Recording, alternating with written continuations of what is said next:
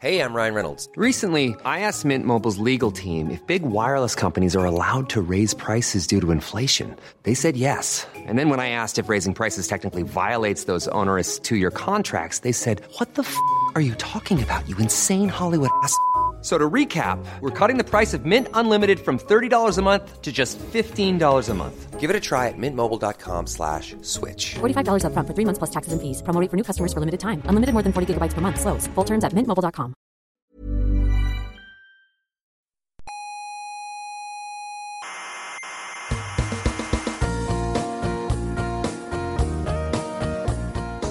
Aquí comienza Coffee Break, la tertulia semanal de la actualidad científica. ¿Cuántas estrellas tiene la Vía Láctea? Entre 200.000 y 300.000 millones. ¿Cómo lo saben? ¿Las han contado? ¿Acaso las han contado? No, hombre, no, lo que se ha hecho es un estudio... de- Soberbios, científicos soberbios.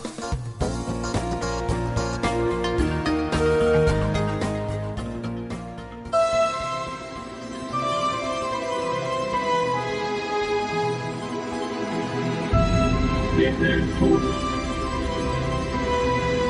el. Y sí, llegó el final. Un final que he venido postergando en los últimos meses porque realmente me hubiera gustado seguir con este podcast. Fueron 11 años de emisiones semanales, pero si hay algo que nos enseña el universo es que todo llega a su fin.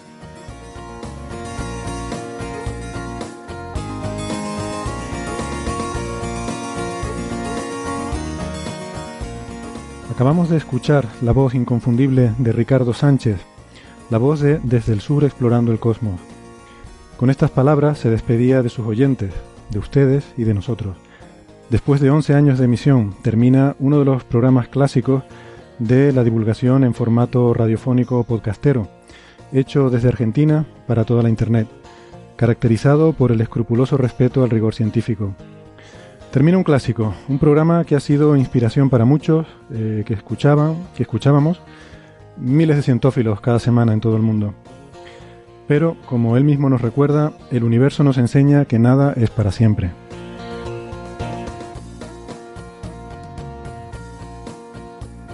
Les habla Héctor Socas, eh, un poco triste hoy de tener que despedir este podcast clásico, pero eh, tengo algunas buenas noticias que darle. Hemos tenido el gusto de hablar con Ricardo Sánchez estos días y nos ha concedido una breve entrevista que eh, les vamos a poner al final de nuestro programa de hoy. En esa entrevista nos hablará de sus nuevos proyectos. Aunque termine desde el sur, eh, Ricardo va a continuar haciendo divulgación, porque uno no puede dejar de ser lo que es. Y sobre todo, para sus oyentes y para nuestros oyentes, me complace darles la buena noticia de que hemos encontrado una fórmula para que la voz de Ricardo, la voz de Desde el Sur, se siga escuchando ocasionalmente por lo menos, si bien pues no con la misma regularidad que hasta ahora, pero seguro que sí con el mismo entusiasmo y la misma pasión por la astronomía. Es una pequeña sorpresita que, que les contaremos en esa entrevista, como les digo, al final de nuestro programa de hoy. Se habrán dado cuenta de que hoy hemos puesto una entradilla nueva al programa. Y es que estamos muy contentos de anunciarles que eh, nuestro amigo Juan Carlos Ortega nos ha enviado unas cuantas más de estas piezas tan divertidas, eh, por supuesto con su inconfundible estilo y con su sentido del humor. Así que muchísimas gracias Juan Carlos, amigo. Las iremos eh, entremezclando con las anteriores y en nuestros episodios venideros. No se las pierdan porque algunas, bueno, todas son muy divertidas. Y hablando de Ortega, precisamente ayer nos enteramos de que ha sido galardonado con el premio Onda de Radio a la trayectoria. Y eh, ya sé lo que están pensando, pero mm, vamos, no creo, no creo que eh, le hayan dado este premio pues eh, únicamente por hacernos estas entradillas. Seguramente que el jurado pues también habrá valorado mm, algunas de las otras cosas que hace. Según este jurado, Juan Carlos es, y leo textualmente, un maestro en el uso del lenguaje radiofónico para divertir y sorprender al oyente. Y hablando de premios, eh, una cosita más antes de empezar, y perdón que me estoy alargando mucho, pero eh, quería mencionar que esta semana pasada se celebraron en Málaga las decimosextas jornadas de podcasting. Eh, allí además se anunciaron los premios de la Asociación Podcast, que en la categoría de ciencia recayó nuevamente en nuestros compañeros de La Buhardilla, que se hace en Radio Sevilla. Supongo que muchos ya lo conocen, pero para los que no, pues se trata de un programa muy divertido eh, que compagina divulgación científica con mucho humor. Así que enhorabuena también a los chicos de La Buhardilla. Y venga, vamos ya con el programa. perdón por la introducción tan larga, pero había muchas cositas que, comentar. Vamos a dar paso ahora a nuestros contertulios de hoy. Eh, hoy me acompaña eh, Ignacio Trujillo, Nacho. Hola, Nacho, ¿qué tal? Hola, Héctor, ¿qué tal? ¿Cómo andas? Bien, Nacho es investigador aquí en el Instituto de Astrofísica de Canarias, contertulio habitual de nuestro programa. Eh, y también tenemos por videoconferencia desde, desde Australia a Ángel López Sánchez, alias el Lobo Rayado. Hola, Ángel, ¿qué tal? Hola, ¿qué tal? Eh, buenos días, buenas tardes, buenas noches, dependiendo de la hora o el lugar de donde me estáis, escuchando. Para Ángel ahora mismo es la una y media de la madrugada, así que le, agradecemos mucho que esté haciendo el esfuerzo de estar aquí despierto y acompañándonos para hacer hoy el programa. Gracias, Ángel.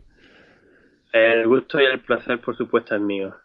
Eh, que Ángel es investigador, no lo he mencionado, del de eh, Observatorio eh, Astronómico Australiano. siempre tiendo a decirlo anglo-australiano porque es difícil quitarse las viejas costumbres.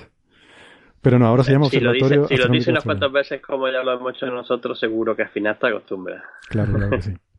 Eso es que tienes que venir más para presentarte más y, que me acostumbre. Bueno. Pues, pues será, pues será.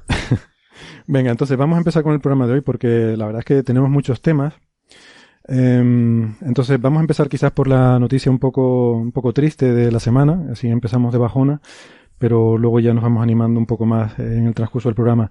Y bueno, pues la noticia es que ha fallecido el, profesor eh, Churyumov, eh, un investigador ucraniano, Klim Churyumov, eh, a la edad de 79 años, que es famoso sobre todo por, eh, porque lleva su nombre el cometa Churyumov-Gerasimenko, que es el cometa sobre el que se ha posado la, eh, la misión de la Agencia Espacial Europea, la misión Rosetta, y el, aterrizador Philae.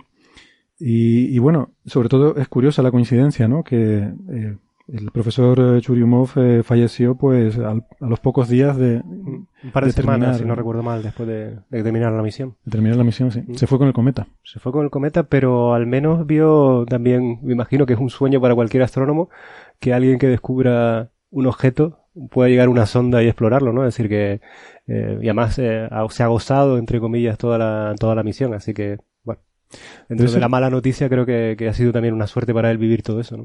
Hmm. Sí, yo, yo la verdad que lo he estado, se lo he estado comentando varios compañeros, ¿no? Me parece eh, sorprendente, ¿no? que una persona haya podido descubrir un cometa y aparece no solamente haber descubierto un cometa, es que te han dicho, ese cometa en esa agencia espacial europea te dice, vamos a mandar allí una sonda. Y vamos a intentar que se pose un, un pequeño una pequeña sondita también. Y no sé yo no sé que, cómo habría sido esta persona capaz de estar viviendo con todo eso no de la emoción de saber mi, mi cometa y ahora es el que el cometa que más sabemos que sobre el que más sabemos sobre el que más datos hemos conseguido encontrar y, y que nos ha desbarajustado bastante lo que creíamos que sabíamos de los cometas. Sí.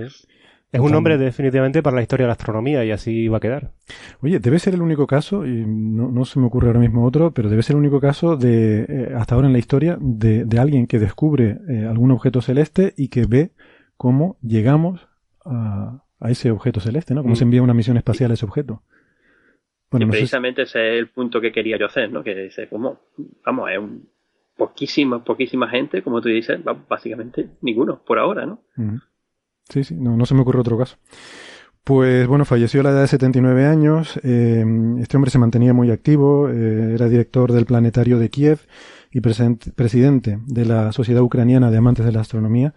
Por cierto, está hablando ahora en el almuerzo con nuestra compañera eh, Elena Comenko y fue profesor suyo en, la facultad. Así que, que, guarda un recuerdo entrañable de, de, sus clases, ¿no? Bueno, pues descanse en paz el profesor Churyumov. Más noticias que tenemos de esta semana, pues quizás eh, a lo mejor la, noticia más eh, de más rabiosa actualidad que tenemos estos días es el tema de ExoMars, que no sé si lo han estado siguiendo un poco, pero un poco problemas serios. Sí, de, suponía que tenía que aterrizar ayer eh, el módulo en la superficie de Marte, pero ha habido problemas, por lo menos a día de hoy que estamos hablando, creo que en rueda de prensa han dicho que, que algo falló en los últimos segundos, no sé si habrá alguna novedad más en el futuro, pero eso es lo último que tenemos noticias. ¿no? Sí, eh, Y tenía el, e- era la llegada del, del orbitador y la entrada en órbita del orbitador junto con el descenso de Schiaparelli, ¿no? Schiaparelli. El, el experimento, bueno, sobre todo lo que estaban intentando hacer es que, que comprobar que funcionaba la, el método que ellos tienen para poder aterrizar una sonda en Marte, claro. ¿no? que, el- que, que es justamente donde la ESA, la Agencia Espacial Europea, ha, ha- ha fallado en el pasado. Y, sí, los aterrizajes bueno, no, yo no se lo bien. Lo, lo he estado intentando seguir y según lo último que también he estado mirando de la última hora, eh, efectivamente algo pasó quizás con el paracaídas, eh, que se Se soltó muy no pronto. funcionó ¿verdad? como debía, se soltó antes de tiempo o algo o algo así. Bueno, ahora quizás es prematuro comentar más, pero supongo que en los próximos días ya podremos tener alguna información más detallada y poder comentar eh, qué pudo fallar, ¿no? En cualquier caso, claro, creo, no, si no estoy equivocado, la parte interesante de esta misión era sobre todo el orbitador, que era el, el que iba a estar eh, durante más tiempo investigando el planeta, ¿no? Esto se suponía que el Schiaparelli, el módulo, digamos, que aterrizaba iba a estar solo activo unos pocos días. Así que bueno, que como dices tú, creo que era una misión sobre todo eh, con un objetivo tecnológico más que un objetivo científico, ¿no? Sí, tenía, tenía un par de experimentos, eh, también tenía una- unas medidas de según caía para poder medir algo de las características de la atmósfera marciana. Algo de eso parece que sí se ha podido recuperar eh, de lo que he estado leyendo, de lo que he estado leyendo. Y, y aún así, incluso esos datos, todo eso de la caída de, o sea, toda la fase de caída hacia la superficie de Marte, parece que algo sí se ha podido extraer de ahí que sirve para preparación para la ExoMars 2020, que es la que se quiere enviar el, el módulo como los rovers que, que, que ha mandado NASA. Muy bien.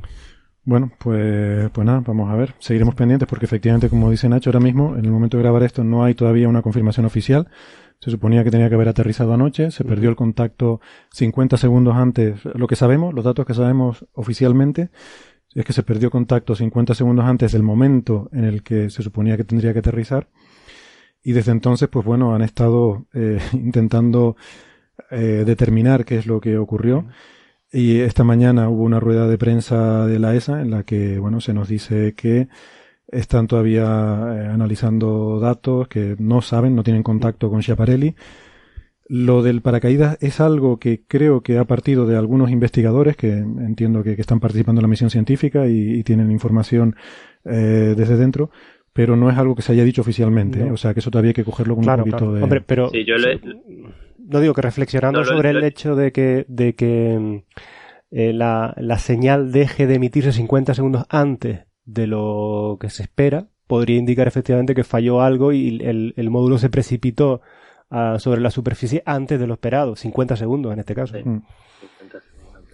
Sí, Eh. yo, yo la información me ha llegado a través de en redes sociales y ya también la han recogido, o por lo menos lo hace un ratito, es una vamos, media orilla o así, que es la última vez que lo miré.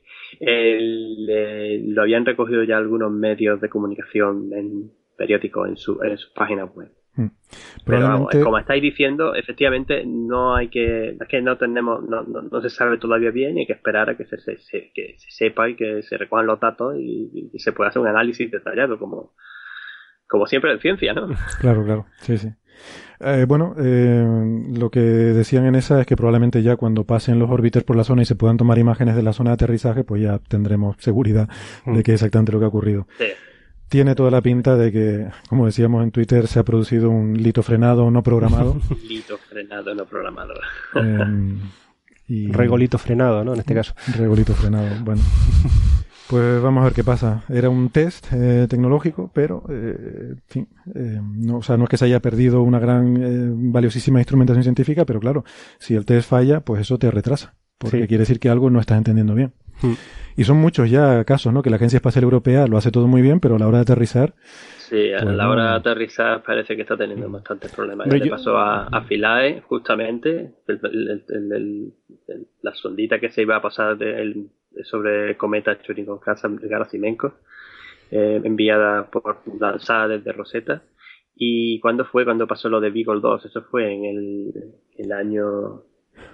La, la, otra que se mandó a Marte, que también se estrelló, que fue el día de Navidad.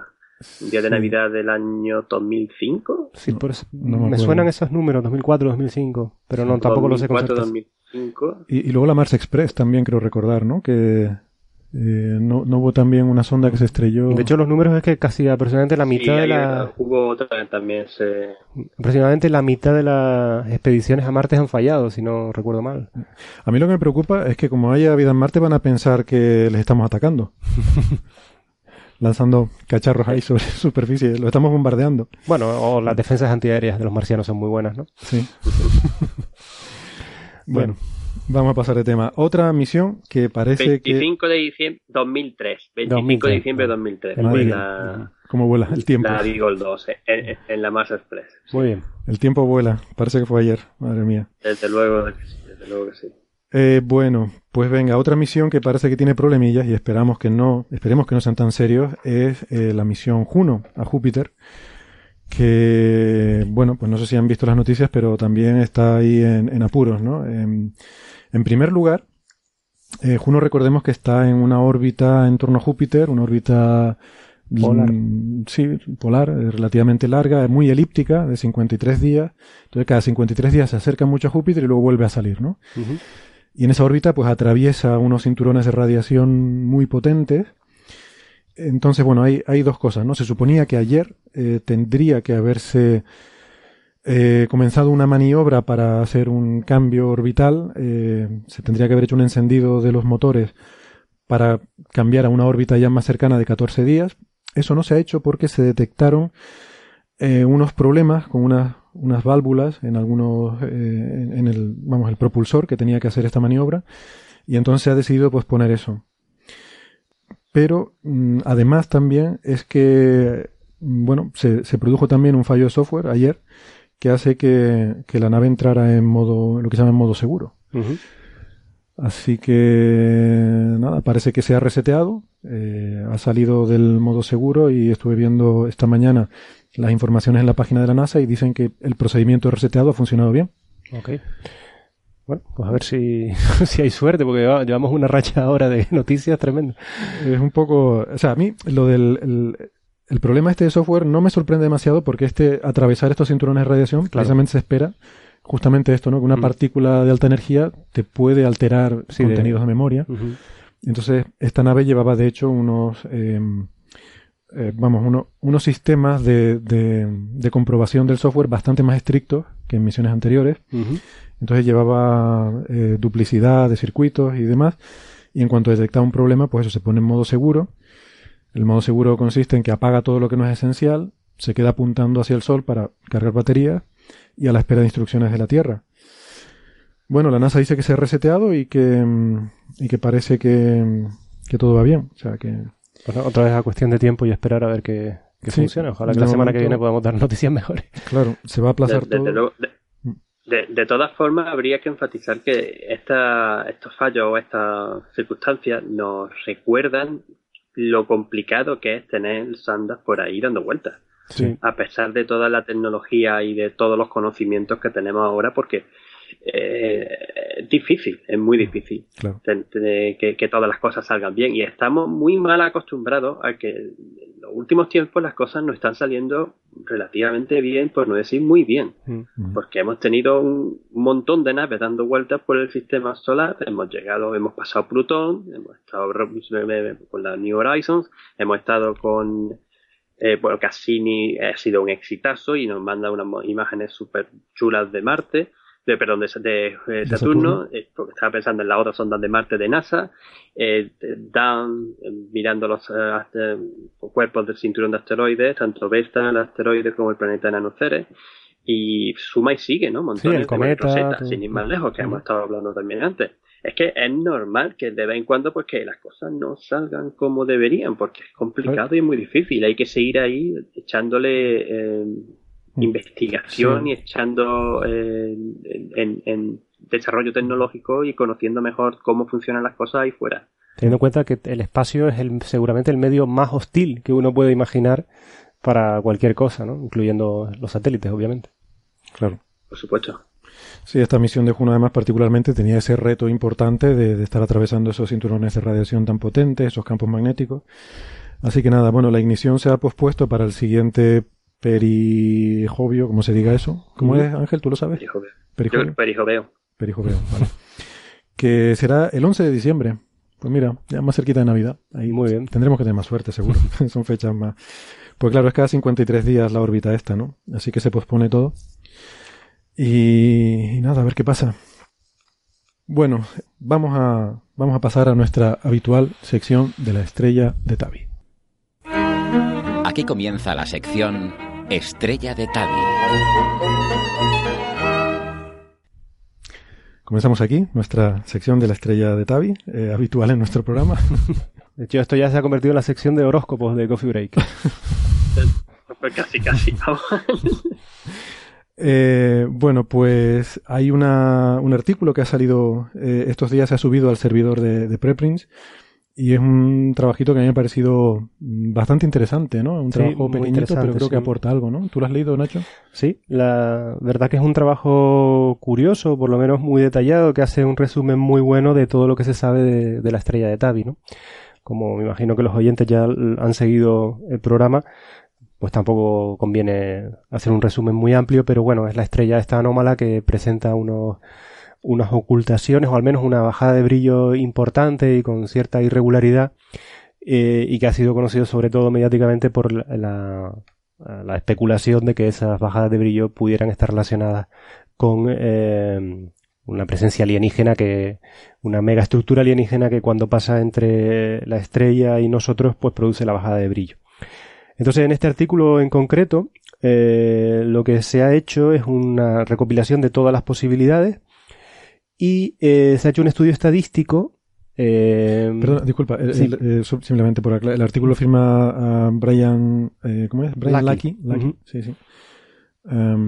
Y bueno, y luego comentar algunas cosas más que me parecieron interesantes. Disculpa, perdón la Sí, interrupción. no, solamente comentar eso, que ha hecho un estudio estadístico basándose en toda la información que, que se tiene sobre la estrella para intentar, bajo la hipótesis de que se trata de un fenómeno natural, es decir, un fenómeno natural desconocido, pero un fenómeno natural que tiene una cierta periodicidad, tratar de entender eh, cuántas veces eh, se produciría el fenómeno dado una, un- una unidad de tiempo, digamos.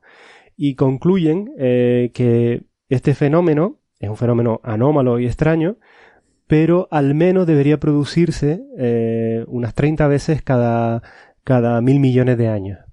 Es decir, eh, eso se tiene en cuenta para hacer este tipo de cálculos, pues todas las estrellas que estaba observando Bueno, Kepler. Por T partido por, por Sí, pero bueno, por- por tener suponiendo que el fenómeno tiene una duración típica de unos 100 años, Vale. eh, pues se produciría uno- unas eh, 30 veces el fenómeno cada mil millones de años. Y estos números, lo interesante del artículo es que estos cálculos se basan teniendo en cuenta dos cuestiones principalmente. Una es que todas las estrellas que observó Kepler a la vez no presentan la anomalía y la otra es teniendo en cuenta la bajada de brillo continuada que ha tenido la estrella en los últimos años y diciendo que eh, si se produjera esa bajada de brillo que es de unos pocos por ciento en los últimos 100 años, ¿no? si esta, esta bajada de brillo se extrapolara ah, hacia atrás en el tiempo, uno vería que hace 2000 años, por ejemplo, pues los astrónomos de hace 2000 años hubieran visto una estrella de magnitud 2 eh, que es una estrella que se podría ver a simple, a simple vista, eh, que correspondería a que, esta, a que esta estrella, la estrella de Tabi, sería lo suficientemente brillante como para ser observada a simple vista. Como nadie recoge a nivel histórico eh, la presencia de esta estrella en la, en la constelación de- del cisne, pues se pone un límite, digamos, a cuán, eh, a cuánto puede haber estado durando el fenómeno. Y un número, digamos, así de andar por casa son estos 100 años para los fenómenos estos de decaimiento del brillo y subida del brillo o lo que sea. Bueno, es un artículo, como decías, muy interesante desde el punto de vista de la estadística. Y eso, haciendo unos números, el, el autor concluye eso, que se si se trata de un fenómeno natural, tiene una cadencia, digamos, de unas 30 veces cada mil millones de años. Mm, yo, de todas formas, no, no tengo. No, no sé si estoy del todo contigo, Nacho, en el que asuma que sea un, un esto natural. Lo que dice o por lo menos lo que yo he entendido, es que basándose en probabilidad, o sea, es decir, vamos a ver, de los miles de estrellas que ha observado Kepler, pues eh, vemos esta. Entonces, claro, si fuera algo extremadamente improbable que solo pasa una vez en todo el universo, pues evidentemente no lo veríamos porque la probabilidad de que Kepler hubiera pillado eso sería cero. Claro. Si fuera algo que ocurre continuamente, pues ya lo conoceríamos. Entonces, él, basándose en el hecho de que Kepler lo ha observado, observando durante cuatro años, observando estos miles de estrellas en un pequeño campo, pues se trata de ver cuál es la probabilidad de que eso ocurra. ¿no? Yo- yo cuando Así es como yo lo interpreté, o sea, a lo mejor. Sí, bueno, cuando yo quería decir natural no es que el autor diga que sea un fenómeno natural, lo que digo es que tiene que ser un fenómeno repetido, evidentemente el repetitivo, que sea con el tiempo, es decir, que sea el mismo fenómeno que se repite cada cierto tiempo. Entonces, eh, claro, yo, eh, yo cuando eh, hablamos de escala de mil, mil millones de años, yo entiendo que debería ser un proceso natural, porque si fuera un proceso de tipo eh, una civilización extraterrestre, evidentemente sería difícil entender que, que, que fuera un fenómeno asociado a una civilización que se repitiera de manera periódica. Es decir, en ese sentido es el que yo hablo de, de un fenómeno nuevo, desconocido, una pulsación de la estrella, de muy baja, o sea, de muy baja frecuencia, que se produzca con tan baja cadencia, digamos. En ese sentido es el que yo he entendido eh, el estudio que hace aquí, ¿no? Eh, ¿Tú, Ángel, tienes algún comentario adicional? No, ah, no simplemente eh, la verdad que a mí me sorprendió mucho lo bien escrito que está el artículo. Que quiero decir que, que me gustó, me gustó muchísimo, sobre todo la, el resumen tan claro que ha hecho de la, del, de lo que hemos ido conociendo sobre, sobre esta estrella, también conectándolo con algo que creo Héctor te va a decir en un momentillo. Pero por lo demás, más o menos es lo, lo que me ha parecido entender lo que está comentando Nacho, ¿no? No sabemos, no se sabe o no te dice exactamente qué es lo que, qué fenómeno, eh, simplemente que si hay algo que pasa en ese intervalo de tiempo, pues, pues, pues, pues, estadísticamente pues podría, podría haberse observado de esa manera. O sea, yo lo interpreto, mi, mi interpretación es como que él está intentando ver cuál es el, el ritmo al que ocurren estos eventos para que la probabilidad de que Kepler lo observara sea una probabilidad razonable. O sea, que si fuera algo extremadamente raro, mm, no lo habrías observado, y si fuera extremadamente probable, pues sería conocido y, y tal. ¿no? Entonces hay un rango de... Sí, pero quería aclarar una cosa, Héctor, que es que el, el, eh, fíjate que él supone un evento de una duración típica de unos 100 años. Por lo tanto, no se trata de, lo que estudian en este artículo no se trata en concreto de las ocultaciones, el fenómeno de las ocultaciones que vio Kepler, sino en la fenomenología de la, po- la posible decaimiento de la luz de la estrella como un todo en los Sí. últimos 100 años. Él lo Ese es el fenómeno. una anomalía... Sí, Ese que- es el fenómeno al que él trata de poner, eh, eh, digamos, una escala de tiempo y un, y un estudio de cuántas veces podría darse eso estadísticamente, teniendo en cuenta que se ha observado en una estrella, eh, en, un, en, Hmm. en una región donde se han observado a la vez, pues, unas 150.000 estrellas, si no recuerdo mal. Ya. Bien, yo-. Eh, vale. Eh, O sea, yo la forma en la que yo lo interpreté, pero no sé, igual, igual estoy equivocado, ¿eh? porque tampoco lo leí en tanto detalle, es como que si ocurre cada... eh, o sea, si da una escala típica de 30.000 millones de años mm, multiplicado por tiempo partido por 100 años, lo que, eh, lo que yo interpreto es decir, bueno, si tengo mil estrellas, mil estrellas cualesquiera, tengo que esperar eh, 3 millones de años para que en alguna de ellas vea esto. Si tengo una sola estrella, pues tendría que esperar 30.000 millones de años para verlo. Si tengo un millón de estrellas, pues a lo mejor en, eh, en, en mil años lo veo, ¿no? Dependiendo, claro, también del numerito que pongas en el tiempo. Porque evidentemente cuanto más largo asumas que es el, el... Porque él deja eso libre, lo deja como... Es verdad que hace estimaciones basadas en un siglo, pero deja abierta la posibilidad del tiempo, ¿no? Que uno puede poner el tiempo que uno quiera. Cuanto más largo sea, pues evidentemente mayor es la probabilidad de que ese, ese fenómeno lo observemos, ¿no? Y, pero bueno, yo de todas formas lo que, lo que me llamó la atención de ese artículo y te lo, lo comentaba con Ángel antes, y creo que por eso sacaste el tema, Ángel, es que mm, este, mm, este trabajo lo firma este autor, Brian Lucky, y cuando fui a mirar su afiliación, donde trabajaba, eh, no ponía nada. Y la dirección de correo electrónico que pone es una dirección de Gmail. Y ayer eh, tuve el gusto de participar en una conversación en Twitter, que a veces no es solo insultos y cosas, a veces se dicen cosas interesantes, eh, si das con la gente adecuada. Y, y ayer me encontré en medio de una conversación en Twitter precisamente con Tavi, con Jason Wright, que lo hemos comentado aquí, que él fue el primero, el primer científico en poner sobre la mesa la hipótesis extraterrestre, y se ha llevado muchos palos el pobre por eso. Eh, aunque ha escrito un artículo muy interesante eh, defendiendo esa hipótesis, no, no defendiéndolo en el sentido que es lo que él cree, sino poniendo los argumentos eh, por los cuales esa hipótesis podría ser razonable. Y luego también, eh, también se unió eh, James Davenport, que es un, un, postdoc de mm, Western Washington University, al que no tenía el gusto de conocer, pero estamos hablando de que esta persona, eh, el autor de este artículo, no tiene afiliación actualmente, quiere decir que no está contratado por ningún centro de investigación. Uh -huh. Y eh, estábamos hablando eh, nosotros de que nos pareció un artículo muy bueno y que debería ser publicado en un journal científico, pero el autor no tiene intención de hacerlo. Eh, y a mí eso me dejó bastante sorprendido, porque pues sí. yo, yo creo que es un artículo de, de mucho nivel. Eh, creo que, aparte ya de, bueno, si la conclusión es más o menos interesante, creo que estamos todos de acuerdo también que está muy bien escrito. ¿no? Sí, está bien hecho, sí. Eh, yo he visto artículos bastante peores que este, la verdad. Y quizás hablemos de alguno hoy. Uh -huh. Pero um, me sorprendió que no tuviera intención de mandarlo a un journal, ¿no? Y bueno, una de las razones que esgrimía, creo que era Wright, es que cuesta dinero publicar en journals científicos. Yo no sé si la gente sabe esto, pero eh, cuando, por lo menos en astrofísica, tú tienes que pagar para publicar un artículo. O sea, sí, primero tienes que pasar el proceso de filtrado. Para que la gente se dé, para que los oyentes se den una idea de más o menos, no, no todas las, en todas las revistas hay que pagar, pero en algunas sí. Estamos hablando de que por un artículo típico, que pueden ser 10 páginas, digamos, de, de artículo, eh, una revista como Astrophysical Journal suele cobrar unos mil euros, vamos a decir un número redondo, mil dólares, mil euros, digamos, eh, por artículo, lo cual es un, una cantidad sustancial, ¿no? Sí. Entonces, claro, eh, nosotros, por ejemplo, hay, hay journals como Astronomy and Astrophysics que en el que los autores europeos pueden publicar sin pagar, pero eso es porque está, está pagado por, eh, por los gobiernos. Por los gobiernos. Uh -huh. O sea, lo pagamos con nuestros impuestos. Hay una financiación ya. Sí, porque estas revistas, claro, no las compra nadie. Entonces, la forma en la que se financian es a través de los investigadores que publican en ellas. Es un poco perverso, pero. Es un, es un sistema bastante curioso en el que tú pagas por publicar y en el que pagas por leer sí. los artículos. Es decir. Y además haces trabajo porque haces también de revisor. Uh -huh. Y eso, el revi pero revisas sin cobrar. Revisa sin revisa cobrar. sin cobrar. O sea, escribe artículos, se revisan, todo eso tú lo haces de gratis, pero a la hora en la que tú vas a publicar tu artículo tienes que pagar. A la hora en la que tú quieres leer el artículo que está publicado tienes que pagar. O sea, sí, es una cosa curiosa lo de las editoriales en, en, en ciencia. Por otro lado, también Héctor ha dado en el punto, es decir, la, la, el potencial número de lectores es tan bajo, tan limitado, que estamos hablando de que pueden ser a lo mejor un centenar de centros eh, en el mundo que puedan estar eh, comprando, entre comillas, el acceso a, a, revistas de astronomía o astrofísica, ¿no?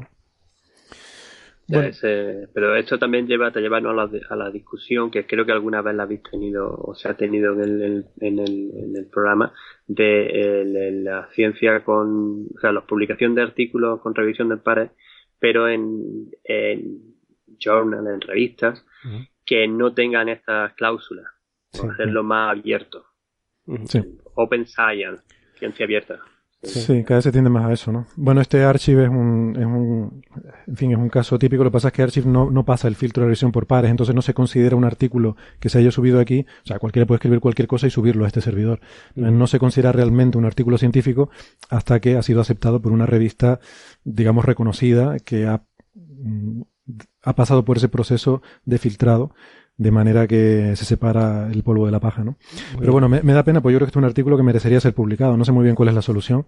Si, si es por un problema económico, no sé muy bien cómo resolver esto, aunque eh, Tavi apuntaba que hay un journal como Monthly Notices, Notices, ¿verdad? Tú me lo decías también, Nacho. Sí, también. Ahí no se paga, ¿verdad? Yo no, Monthly Notices no se, no se paga. Es decir, que existe la posibilidad de publicar eh, en, en revistas sin pagar también. Bueno, podemos sugerírselo al señor Lucky a ver si envía su artículo ahí, pues nos gustaría verlo publicado formalmente. Sí, estaría bien. La verdad que estaría, estaría bien. Bueno, termina aquí la sección de hoy de, de la Tavi. estrella de Tavi. Le seguiremos manteniendo informados. Uh, y vamos yo, yo quería, quería, ah, añadir, quería añadir un pequeño comentario simplemente por otra de las cosas que, eh, que me resultó muy curioso, un, un, artículo que leí el otro día, pues de, de, no me acuerdo dónde fue, en el post de un blog de alguien o, o a través de las redes sociales sobre eh, como está el sistema algunas veces está tan también tan, tan viciado, el, sistema científico de que tenés que escribir el artículo, mandárselo a tu a, la, a, la, revista, que el revisor te lo mire y hasta que y todo ese proceso que es largo muchas veces y arduo hasta que consigas sacar tu artículo, que muchas veces o sea, hay una idea también por ahí de que, oye, mira, ¿por qué no te subes el artículo cuando lo tengas contento y estés bien a, a servidores como Archive? Y consigue también el, los comentarios de distinta gente del mundo. Y hay gente, mucha gente que también eso lo está haciendo. Sí. Y una vez que, que, que has conseguido estos pues, comentarios de uno y de otro, tal y cual, pues entonces cuando ya de, si de alguna forma se pasa a la revista profesional, a la revista de esta... De, eh, Ángel, yo te, te, digo una cosa, yo hago justo eso. Sí, yo también. Aquí, aquí, hay diferentes filosofías. Yo lo hago así como tú estás explicando ahora. Yo también comparto esa idea, sí. Sí, no, a, mí, a, mí, me parece muy interesante, porque además muchas veces tú cuando llegas a un artículo y lo ves y dices, ay, mira, aquí podía, le, se me ocurrió, podía haber puesto, eh, haber mirado tal y cual, le haces comentarios científicos, pero bueno, el artículo ya no se puede tocar. Y, y luego el autor te responde, ay, pues no se me había ocurrido no lo había pensado. Mira, gracias, lo tendré para cuenta para, para otra, para otra vez. En mi experiencia personal, mis artículos, algunos, no, no todos, algunos han mejorado gracias a ponerlo antes durante el proceso de arbitraje. He recibido comentarios que han mejorado mi artículo. Desde luego lo que no va es a empeorar. Entonces yo no, yo no le veo sentido hacerlo de otra forma. ¿eh? Bueno. Para mí esa es la mejor forma de hacerlo. Digamos quizás esto es demasiado para el gremio. el no, pero, pero hay mucha gente que todavía eso no lo, no lo ve. O sea, bueno. eso dice que no. Hasta que el artículo no esté aceptado, no se pone no se pone público. Y eso sí lo he escuchado y lo he leído yo en varios en varios sitios. Sí sí hay, efectivamente ha, hay gente me ha hay, pasado a mí. hay gente que defiende esa, ese punto de vista no, no sé muy bien por qué pero bueno. Vale pues vamos a ir pasando de temas si, si les parece. Eh, a mí me gustaría hablar un poco de una noticia que para mi sorpresa ha sacudido bastante las redes sociales. Primero las redes sociales diría yo y luego los medios de comunicación o sea, es, un, es una noticia que de por sí, bueno, yo creo que es interesante, pero no una cosa de gran relevancia. Y sin embargo, eh, ha prendido la mecha de la Internet, eh, se ha salido de control en las redes sociales y eh, muchos medios de comunicación han empezado a recogerlo. Vamos a ver. Lo que ha surgido es una, un, un alarmismo porque se ha publicado la noticia. Voy a decir primero cómo se ha publicado en muchos medios y luego diremos cómo realmente han sido las cosas. Como se ha publicado en muchos medios es lo siguiente. El presidente de Estados Unidos, Barack Obama, ordena a la nación que se prepare para eh, una catástrofe eh, debida a una tormenta solar.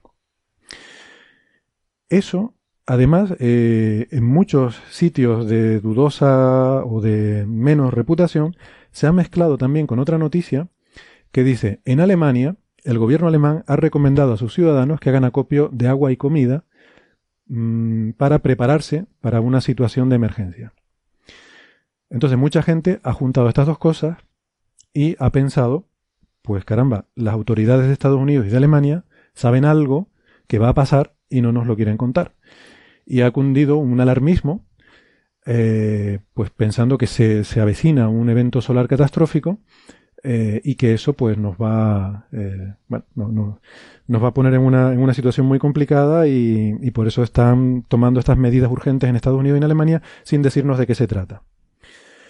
Eh, entonces, bueno, quiero aclarar dos cosas. Además, este es un tema que me gusta mucho porque es mi tema, lo de la física solar. Eh, no, no solemos hablar mucho de eso aquí porque, eh, en fin, tampoco me gusta hablar de lo mío porque aprendo más hablando de las cosas de gente como lo que hace Nacho, lo que hace Ángel, que me parece mucho más interesante.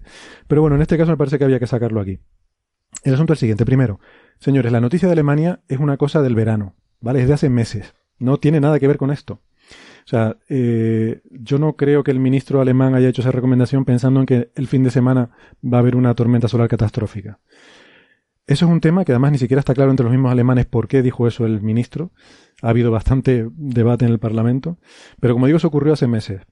Y tiene más que ver, o sea, yo creo que tiene más que ver con el clima este de, eh, de alerta terrorista que se vive en muchos países europeos eh, por supuesto, más que, que, con fenómenos solares. Y cuando fue interpelado el ministro, pues su respuesta fue que, bueno, que en general es una buena cosa que una población tenga un mínimo suministro por lo que pudiera pasar. Sí. Que bueno, uno puede estar de acuerdo o no con eso, pero dicho así, pues puede levantar alarmas innecesarias. Uh -huh. entonces, olvidemos lo de Alemania, o sea, eso, mezclar lo de Alemania con esto, es, eh, yo ahí veo mala intención de generar un, una situación de alarma que está muy bien para vender, pero, pero nada más. La otra noticia, la de Obama, eh, bueno, ahí sí que hay algo de trasfondo, pero eh, yo creo que ha estado mal interpretado. Y creo que el asunto viene de una, sobre todo de una mala traducción y de una eh, falta de entendimiento de la política estadounidense. Es cierto que va a haber un fenómeno mm, potencialmente peligroso para el planeta que es inminente, que se llama elecciones en Estados Unidos. y este fenómeno lo que, lo que provoca es que, bueno, pues que a Obama le quedan tres meses en, en la oficina y lo que está haciendo es firmar, eh, o sea, aprobar leyes de cosas en las que ya se ha venido trabajando, la está convirtiendo en leyes.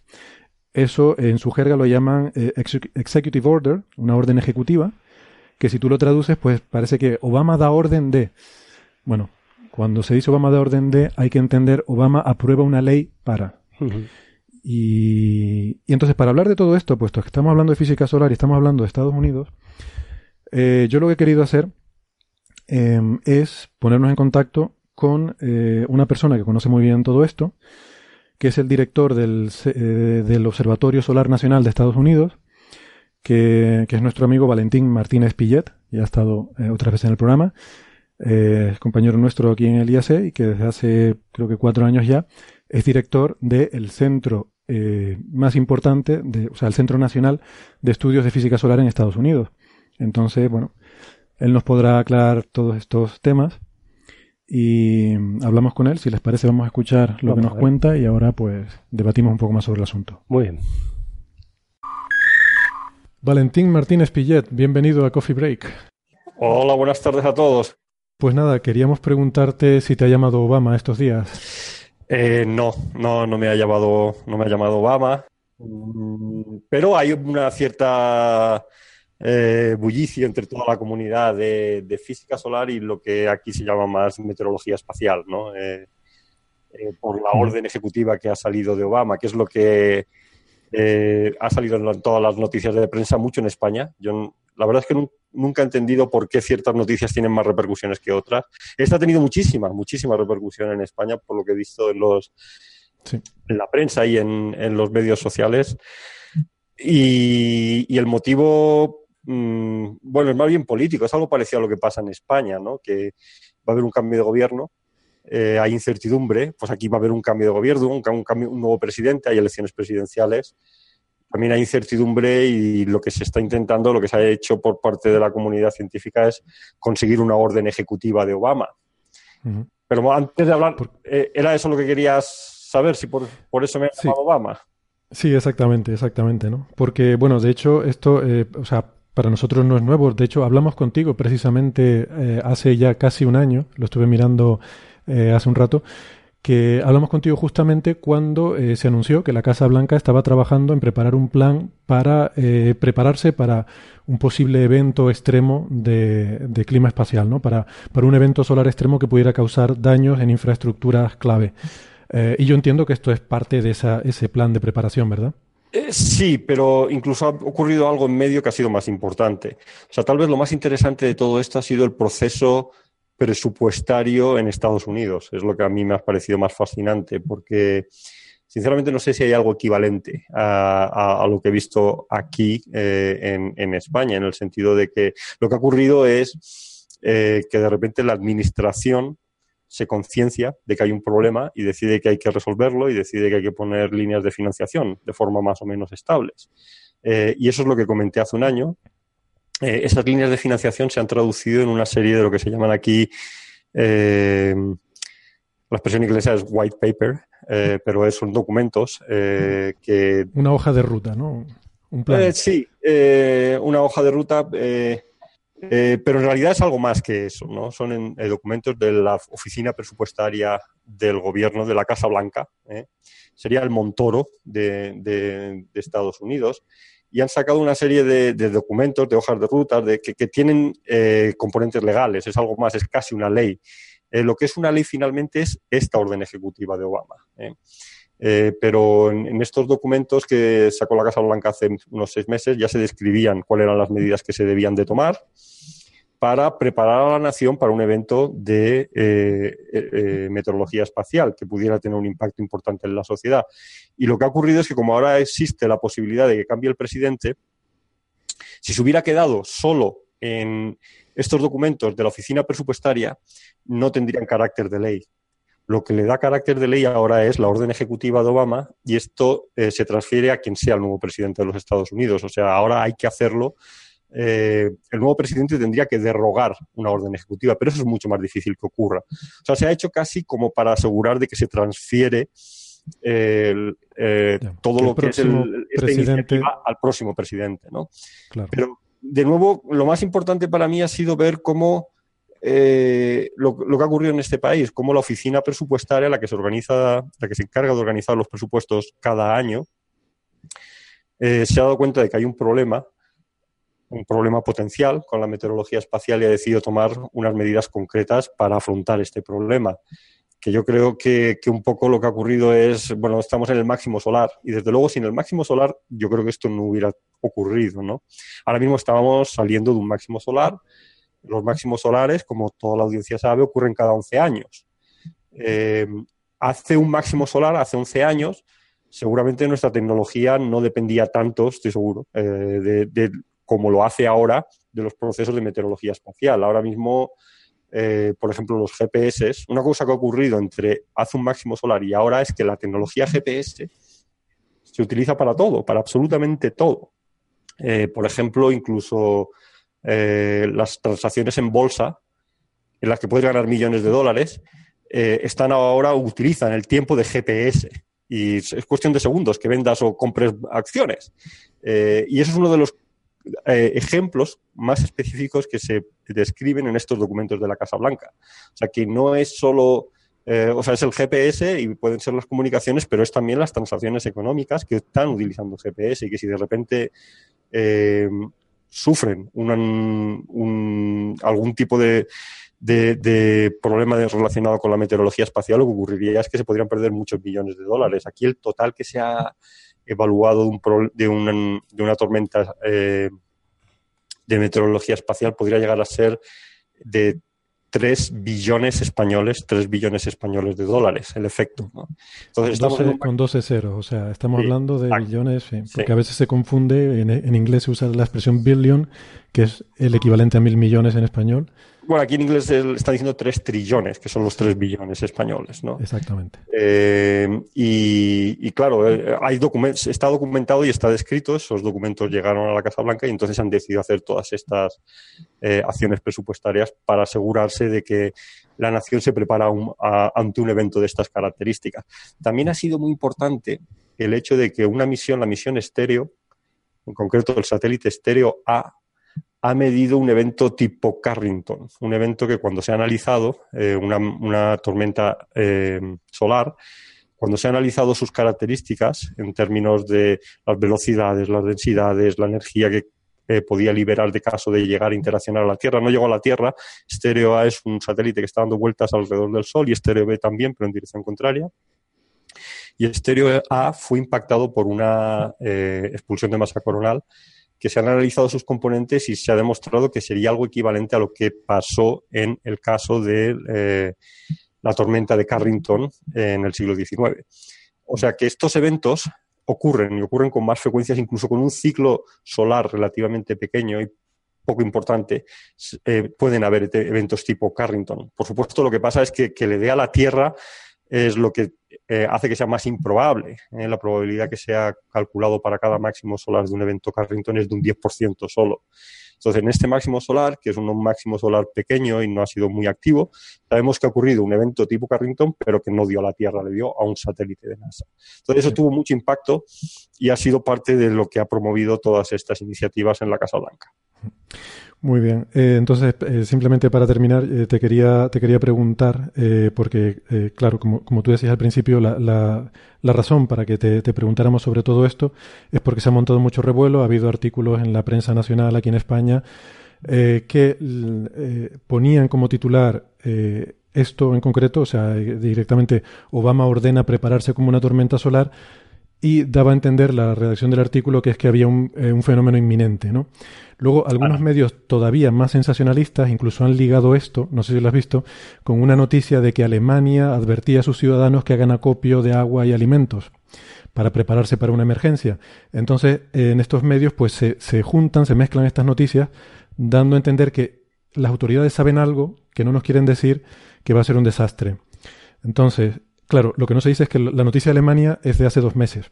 ¿Vale? Ah, pero no tenía en nada que ver con la meteorología espacial. Abs- absolutamente nada. Eh, de hecho, no está claro sobre qué tiene que ver, pero parece que tiene más que ver con el clima de, de- de alerta terrorista que se vive en el país Ah, ok. y con que era una medida general, porque ha, ha despertado también polémica en Alemania. El, el ministro que hizo esta recomendación eh, dice que lo decía en términos generales, que es bueno que la población en general tenga un cierto suministro por cualquier cosa que pudiera ocurrir. Pero claro, esto lo han mezclado dando a entender que sabemos que va a ocurrir algo inminentemente y que no lo quieren decir por las razones que sean, ¿no? Eh, la, en fin, la típica paranoia. Entonces, yo me gustaría que, que tú nos confirmaras, porque, vamos, si yo lo digo no me va a hacer caso nadie, de hecho, eh, probablemente No. lo diré durante el programa, pero a ti seguro que sí te van a hacer caso. ¿Tenemos alguna capacidad en física solar, eh? como, mm, en fin, como experto en física solar que eres, ¿tenemos alguna capacidad de predecir que un determinado evento va a ocurrir dentro de una semana? No, ninguna, ninguna, ni una semana, ni, ni siquiera yo diría que a más corto plazo. eh. Eh, o sea que no, la respuesta es absolutamente ninguna capacidad de predecir eso. Eh, No hay ninguna forma de saber de que el gobierno de Estados Unidos, ni que el de Alemania, ni que nadie sepa que va a ocurrir un evento solar desastroso y estén No. intentando prepararse No. para ello. ni Eso ninguna agencia secreta ni nadie. O sea, es un tema de investigación científica y los científicos somos los que mejor estamos preparados para poder eh, decir cuál es nuestra capacidad predictiva. Yo afirmo rotundamente que no tenemos capacidad predictiva ni a una semana, ni a un día, ni, ni siquiera a unos pocos segundos. O sea, lo más que podemos hacer es mirar una distribución de campos magnéticos en el Sol y sospechar que seguramente por aquí puede ocurrir algo más que por allá. Eh, y como tú bien sabes, como físico solar que eres, que te deben de eh, dar a ti también una cierta credibilidad, vas a un telescopio, apuntas a un- donde crees que va a ocurrir algo y ocurre en otro lado. O sea que no, no tenemos ninguna capacidad de predecir eso y ni los científicos ni ninguna de las agencias eh, que se encargan más de, estos temas de meteorología espacial y que podrían tener algún componente más, más, si quieres, secreto. Por ejemplo, aquí en Boulder está NOAA SWIPSI, Space Weather Prediction Center, eh, el, el centro de predicción de meteorología espacial de NOAA.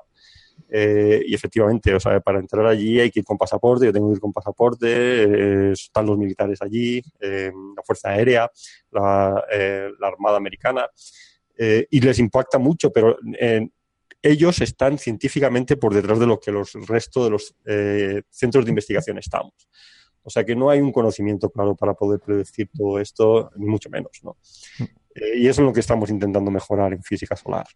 Claro, Ahora. ese es el objetivo, ¿no? Que esperamos llegar a conseguir algún día. Eh, pues nada, yo de todas formas, si alguien está nervioso, pues ya les digo, vean que Valentín está en su oficina trabajando tranquilamente, no se ha ido a esconderse en ningún refugio, lo cual debe tenernos, eh, debe darnos tranquilidad a todos. No, y, y- y- de hecho todo esto de la eh, que, está promoviendo la Casa Blanca es más bien pensando en el, en el próximo ciclo solar, en 11 años a partir de ahora, en prepararnos para el próximo que venga, ¿no? Aunque los ciclos solares están, están en fase de declive, o sea, lo- los máximos ya no son lo que eran y más bien parece, diría, eh, por ciertas cosas, ciertos augurios que vamos viendo, que más bien parece que está pasando lo contrario, ¿no? Que el Sol está eh, entrando a un estado de cada vez menos actividad.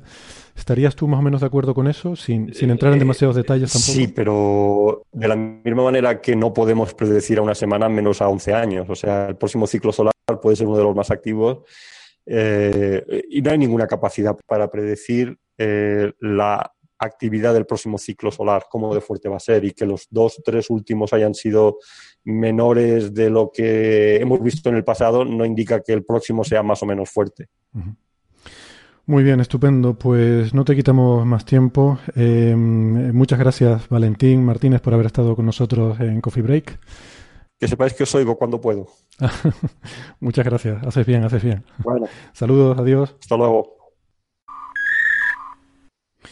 Bueno, pues nada, yo no sé ustedes, yo no vi a Valentín eh, particularmente preocupado. Estaba en su oficina, yo lo estaba viendo por la webcam, no estaba en un refugio, en un búnker eh, de nada. Entonces a mí eso me tranquiliza. Bueno, Héctor, sobre este tema de las tormentas solares, aprovecho que te tengo aquí al lado para preguntarte un poco más. Eh, ¿Cuán probables son estas tormentas? Es decir, eh, ¿qué esperamos? ¿Qué frecuencia esperamos de este tipo de eventos? Ah, me alegra que me guste esa pregunta. No está preparado, ¿eh? No, no está, no está preparado. Lo clásico. No, no está preparado. No, pero sí, la Doy verdad fe, es que doy fe. eh, no sabemos bien. O sea, esto es una cosa muy irregular, eh, pero, pero por mm, más o menos la estadística, la poca estadística que acumulamos desde que tenemos satélites, instrumentación avanzada, etcétera, es que hay una probabilidad de aproximadamente un 10% cada 10 años de que ocurra un evento de esto. ¿vale? Y podríamos definirlo para, para que todos nos aclaremos también de qué estamos hablando, porque es continuamente la, el Sol, y bueno, eh, suponemos que el resto de estrellas también está emitiendo una gran cantidad de, de partículas en forma de viento estelar y eso. Es decir, ¿cuándo se llega a la categoría de tormenta entonces? Vale, eh, entonces la- hay, hay dos categorías de tormenta, ¿no? Y tienen que ver sobre todo con las consecuencias que tienen para nosotros en la Tierra. Entonces está la... Cuando hablamos de tormenta solar nos referimos a un tipo particular de eventos que tienen lugar en el Sol, que ahora, ahora comentaré. Y luego tenemos lo que llamamos tormenta geomagnética, que es eh, la repercusión que tiene en la Tierra cuando esos eventos nos afectan. Entonces producen perturbaciones del campo magnético terrestre y otra serie de efectos sobre nosotros. Bueno, yo lo primero que quiero dejar claro es que cuando hablamos de erupciones solares, eh, no estamos hablando de nada apocalíptico, ¿vale? Ya, ya sobrevivimos al de los mayas, ¿eh? el de 2012, el- las profecías aquellas de los mayas, ¿se acuerdan que íbamos a morir todos? Bueno, pues resulta que no, no se acabó el mundo. Eh, estos eventos no son apocalípticos, han ocurrido siempre a, lo largo de la historia de, nuestro planeta, ¿no? Eh, lo que pasa es que son eventos que ahora nos preocupan porque afectan a nuestra tecnología, ¿vale? Son de naturaleza electromagnética. El Sol es una gran bola de plasma, es un material que tiene unas propiedades electromagnéticas muy, muy curiosas que todavía no entendemos del todo. Y cuando se produce una explosión, una erupción en el Sol, eso lanza material al espacio. Eh, y, es, bueno, por contestar a tu pregunta, hay un viento solar que es continuo, eh, igual que en las estrellas.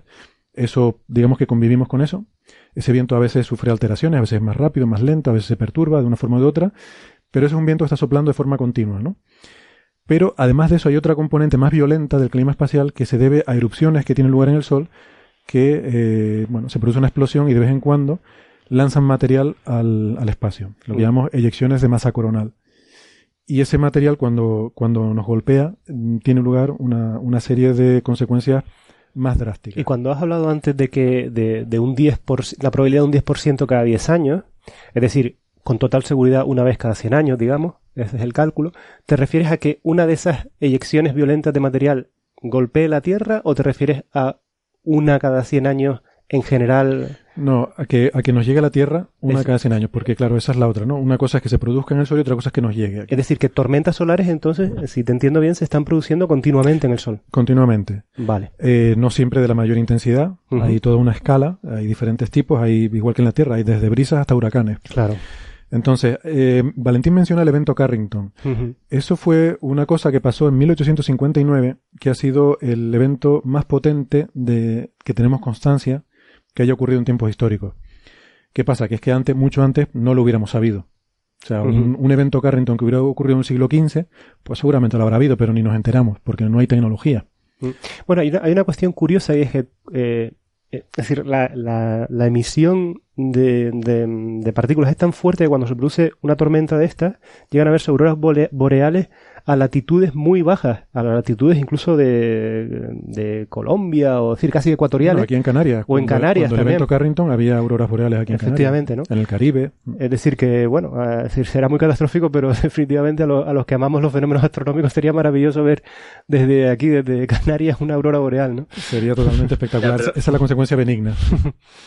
Pero, pero el punto que además lo ha comentado muy bien eh, Valentín, lo estáis diciendo vosotros ahora, es que eh, ahora mismo dependemos tanto de tanta tecnología y de nuestras telecomunicaciones y la wifi, sistemas y de- todo eso, que de verdad que, que nos llegara una cosa de esta es- influenci- influenciaría muchísimo más ahora que si hubiese pasado hace 10 o 20, o 20 años. Sí, digamos que podríamos sacar fotos de las auroras boreales desde Canarias, pero no las podríamos enviar por WhatsApp. Ese sería, No, esa y- sería la no, pena, ¿no? Las por- tendríamos que contar con por- los amigos, pero solo los que están cerca. ¿no? Exactamente. Entonces, bueno, eh, sobre todo estamos hablando, eh, insisto, o sea, esto, un evento de estos que ocurrió hoy en día tendría el potencial de sumirnos en una crisis financiera internacional. Sí. Eh, similar a la de las hipotecas basura que tuvo, que se desenca- desencadenó en 2008 y que, o sea, pues a lo mejor aquí en Canarias, por ejemplo, que estamos en latitudes más bajas, pues igual las consecuencias directas no serían tan, tan graves porque el campo magnético de la Tierra nos protege. Las latitudes más altas están más expuestas. Pero, desde luego, si se produce una crisis financiera, vamos, estoy seguro que la pagamos todos, ¿no? Sí, claro, ¿no? Claro. Y pues eso, me imagino, eh, en vez de rescatar bancos, me imagino rescatando a Vodafone, a Movistar, a, a Google, vaya usted a saber. No, eso no será, no será tan tanto como los bancos, creo yo. Y para terminar Pero de eso, todas formas, el satélite de comunicaciones, eso sí se verían también muy bien eh, afectados. Claro, claro. Satélite- no importa dónde estuviera, donde estuviera, si estuviese en Canarias, estuviese en Ecuador, estuviese en Claro, el claro. Norte. Sí, sí. Eh, ahí ya tiene un punto en el que directamente te está. Afectando enormemente un, un fenómeno de este tipo. Seguramente, seguramente. Y- Pero bueno, entiendo que de momento se trata de un fenómeno de naturaleza, por lo menos por nuestro desconocimiento, de naturaleza aleatoria y que es imposible predecirlo. Es imposible predecirlo. Lo podemos ver un día antes o dos días antes porque lo vemos con el telescopio cuando se produce la explosión y tenemos uno o dos días, dependiendo de la violencia, de la energía. Mm. hasta que nos llegue a la Tierra. Eh, ese es todo el aviso que tenemos.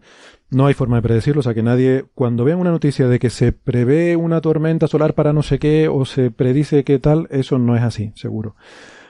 Em, Tiene la misma credibilidad que las noticias que dicen que Marte se verá del tamaño de la Luna. Exactamente. Sí, Exactamente. No le den credibilidad a eso. Estados Unidos hace muy bien en prepararse. Creo que todos los países deberían tener un plan de preparación. Pero no hay que ver en ese plan de preparación ningún indicio de que va a ocurrir mañana. O sea, ocurrirá de aquí a un siglo, como dices tú, con casi certeza. Sí. De aquí a un siglo ocurrirá algún día. Y bueno, es bueno, Bueno, estar de preparado. hecho, el último, como comentabas, la, la última gran tormenta de la que tiene noticia ha ocurrido hace 160 años. ¿no? Sí. Estamos Así- ahí. así que está, está por probabilidad debe- debemos estar cerca de que se produzca. Sí, sí. Y como decía Valentín, Pero el año, hubo- el año hubo- pasado la sonda estéreo fue impactada por una. O sea, Ujú. lo que pasa es que no nos llegó a la Tierra, le llegó a estéreo. Ujú. Y hubo otra en los años 60, si no recuerdo mal. No, quizá no una gran tormenta, pero sí afectó a las telecomunicaciones. Y... Ha, ha habido, ha, habido, ha habido varias que han afectado telecomunicaciones y suministro eléctrico, pero no de tal magnitud No de tal magnitud, no, Claro. no, no, no, pero ha habido. A verla, Sí, sí. a verla hayla, pero incluso esas más pequeñas, eh, las que ocurrieron hace 50, 60, 70 años, si ocurrieran ahora nos afectaría muchísimo más Claro. porque dependemos todavía más, Sí, que es lo que- estamos intentando decir, ¿no? Que Mm. es que muchas veces no somos, no, no nos damos cuenta de todo lo que ahora mismo dependemos de Totalmente, los avances totalmente. tecnológicos. Totalmente. El ejemplo que ponía Valentín de la Bolsa me pareció súper ilustrativo. Sí, de hecho, lo que, lo que estamos diciendo, estamos hablando de tormentas solares y probablemente el, el evento Carrington se trataba de un huracán solar. Mm, Sin duda. Bueno, muy bien. Vale. Pues si quieren vamos pasando a este tema, que tampoco da para mucho más Yo, en general. yo quería hacer un, come- un comentario extra, Sí, si me lo permitís. por supuesto. Eh, simplemente eh, hay una, hace unos meses, eh, José, ¿cómo se llama? Eh, José Antonio Pérez, que, es guionista y escribe libros de divulgación científica, eh, preparó un guion para radio de un tipo, un podcast que se llama El Gran Apagón, ah, sí, sí. que sí. tienen varios, varios capítulos, ahora mismo emitidos, ocho si no recuerdo mal, y todo esto está orientado en eh, que efectivamente en, eh, se inventan, en el año 2018, en abril de 2018, ocurre una gran tormenta solar. Y entonces se deja el planeta en total oscuridad durante casi tres meses. Entonces se va contando cómo la gente intenta relacionarse una con otra. Y es bastante curioso. Yo solamente he podido escuchar un par de los capítulos, porque al principio además qué es lo que ha pasado, cómo ha ocurrido y todo eso. Y, y simplemente por la curiosidad, son capítulos cortos de 20 minutos cada uno, pues pueden ser, es recomendable echarle, escucharlo y, y sí, la Mm. ficción, ¿no? Como también ha llegado a la ficción el- el- la posibilidad de que eh, ocurriera una cosa de esta. Sí, es muy, Muy bien. muy bonito, sí. Muy bien, podemos ir pasando de tema si quieren. Eh, vamos a ir hablando, por ejemplo, eh, de un tema, Nacho, que tú conoces muy bien, eh, porque además es, es, tu- es en lo que eres experto, ¿no? En galaxias a alto redshift, Sí. a nivel cosmológico. Ha habido un, un artículo que ha salido publicado eh, que ha tenido bastante repercusión mediática, creo que con razón, aunque creo que por bastantes más razones que por lo que sea el titular mediático que ha despertado. Y, y además creo que conoces eh, Sí. bien al autor, al, al autor principal de este artículo, Sí, ¿verdad? el autor principal es el profesor eh, Christopher eh, Conselice, que es de la Universidad de Nottingham, además un colaborador mío relativamente estrecho, ¿no? Hemos publicado artículos juntos durante muchos años, incluyendo cuando yo estuve también trabajando de postdoc en la Universidad de Nottingham. eso te, eso te iba a preguntar, ¿no? Tú estuviste trabajando allí, ¿no? Estuve allí trabajando un, par de años y, de hecho uno de los artículos, digamos, con más reconocimiento mío, digamos, es uno en colaboración con, con Chris, ¿no? Con Chris Concelis. Y bueno, eh, me pareció un tema muy interesante el tema que trata Chris, que se hace la siguiente pregunta. Ah, que parece una pregunta, es una pregunta de niños y por eso es una pregunta muy bonita, ¿no? Es ¿cuántas galaxias tiene el universo?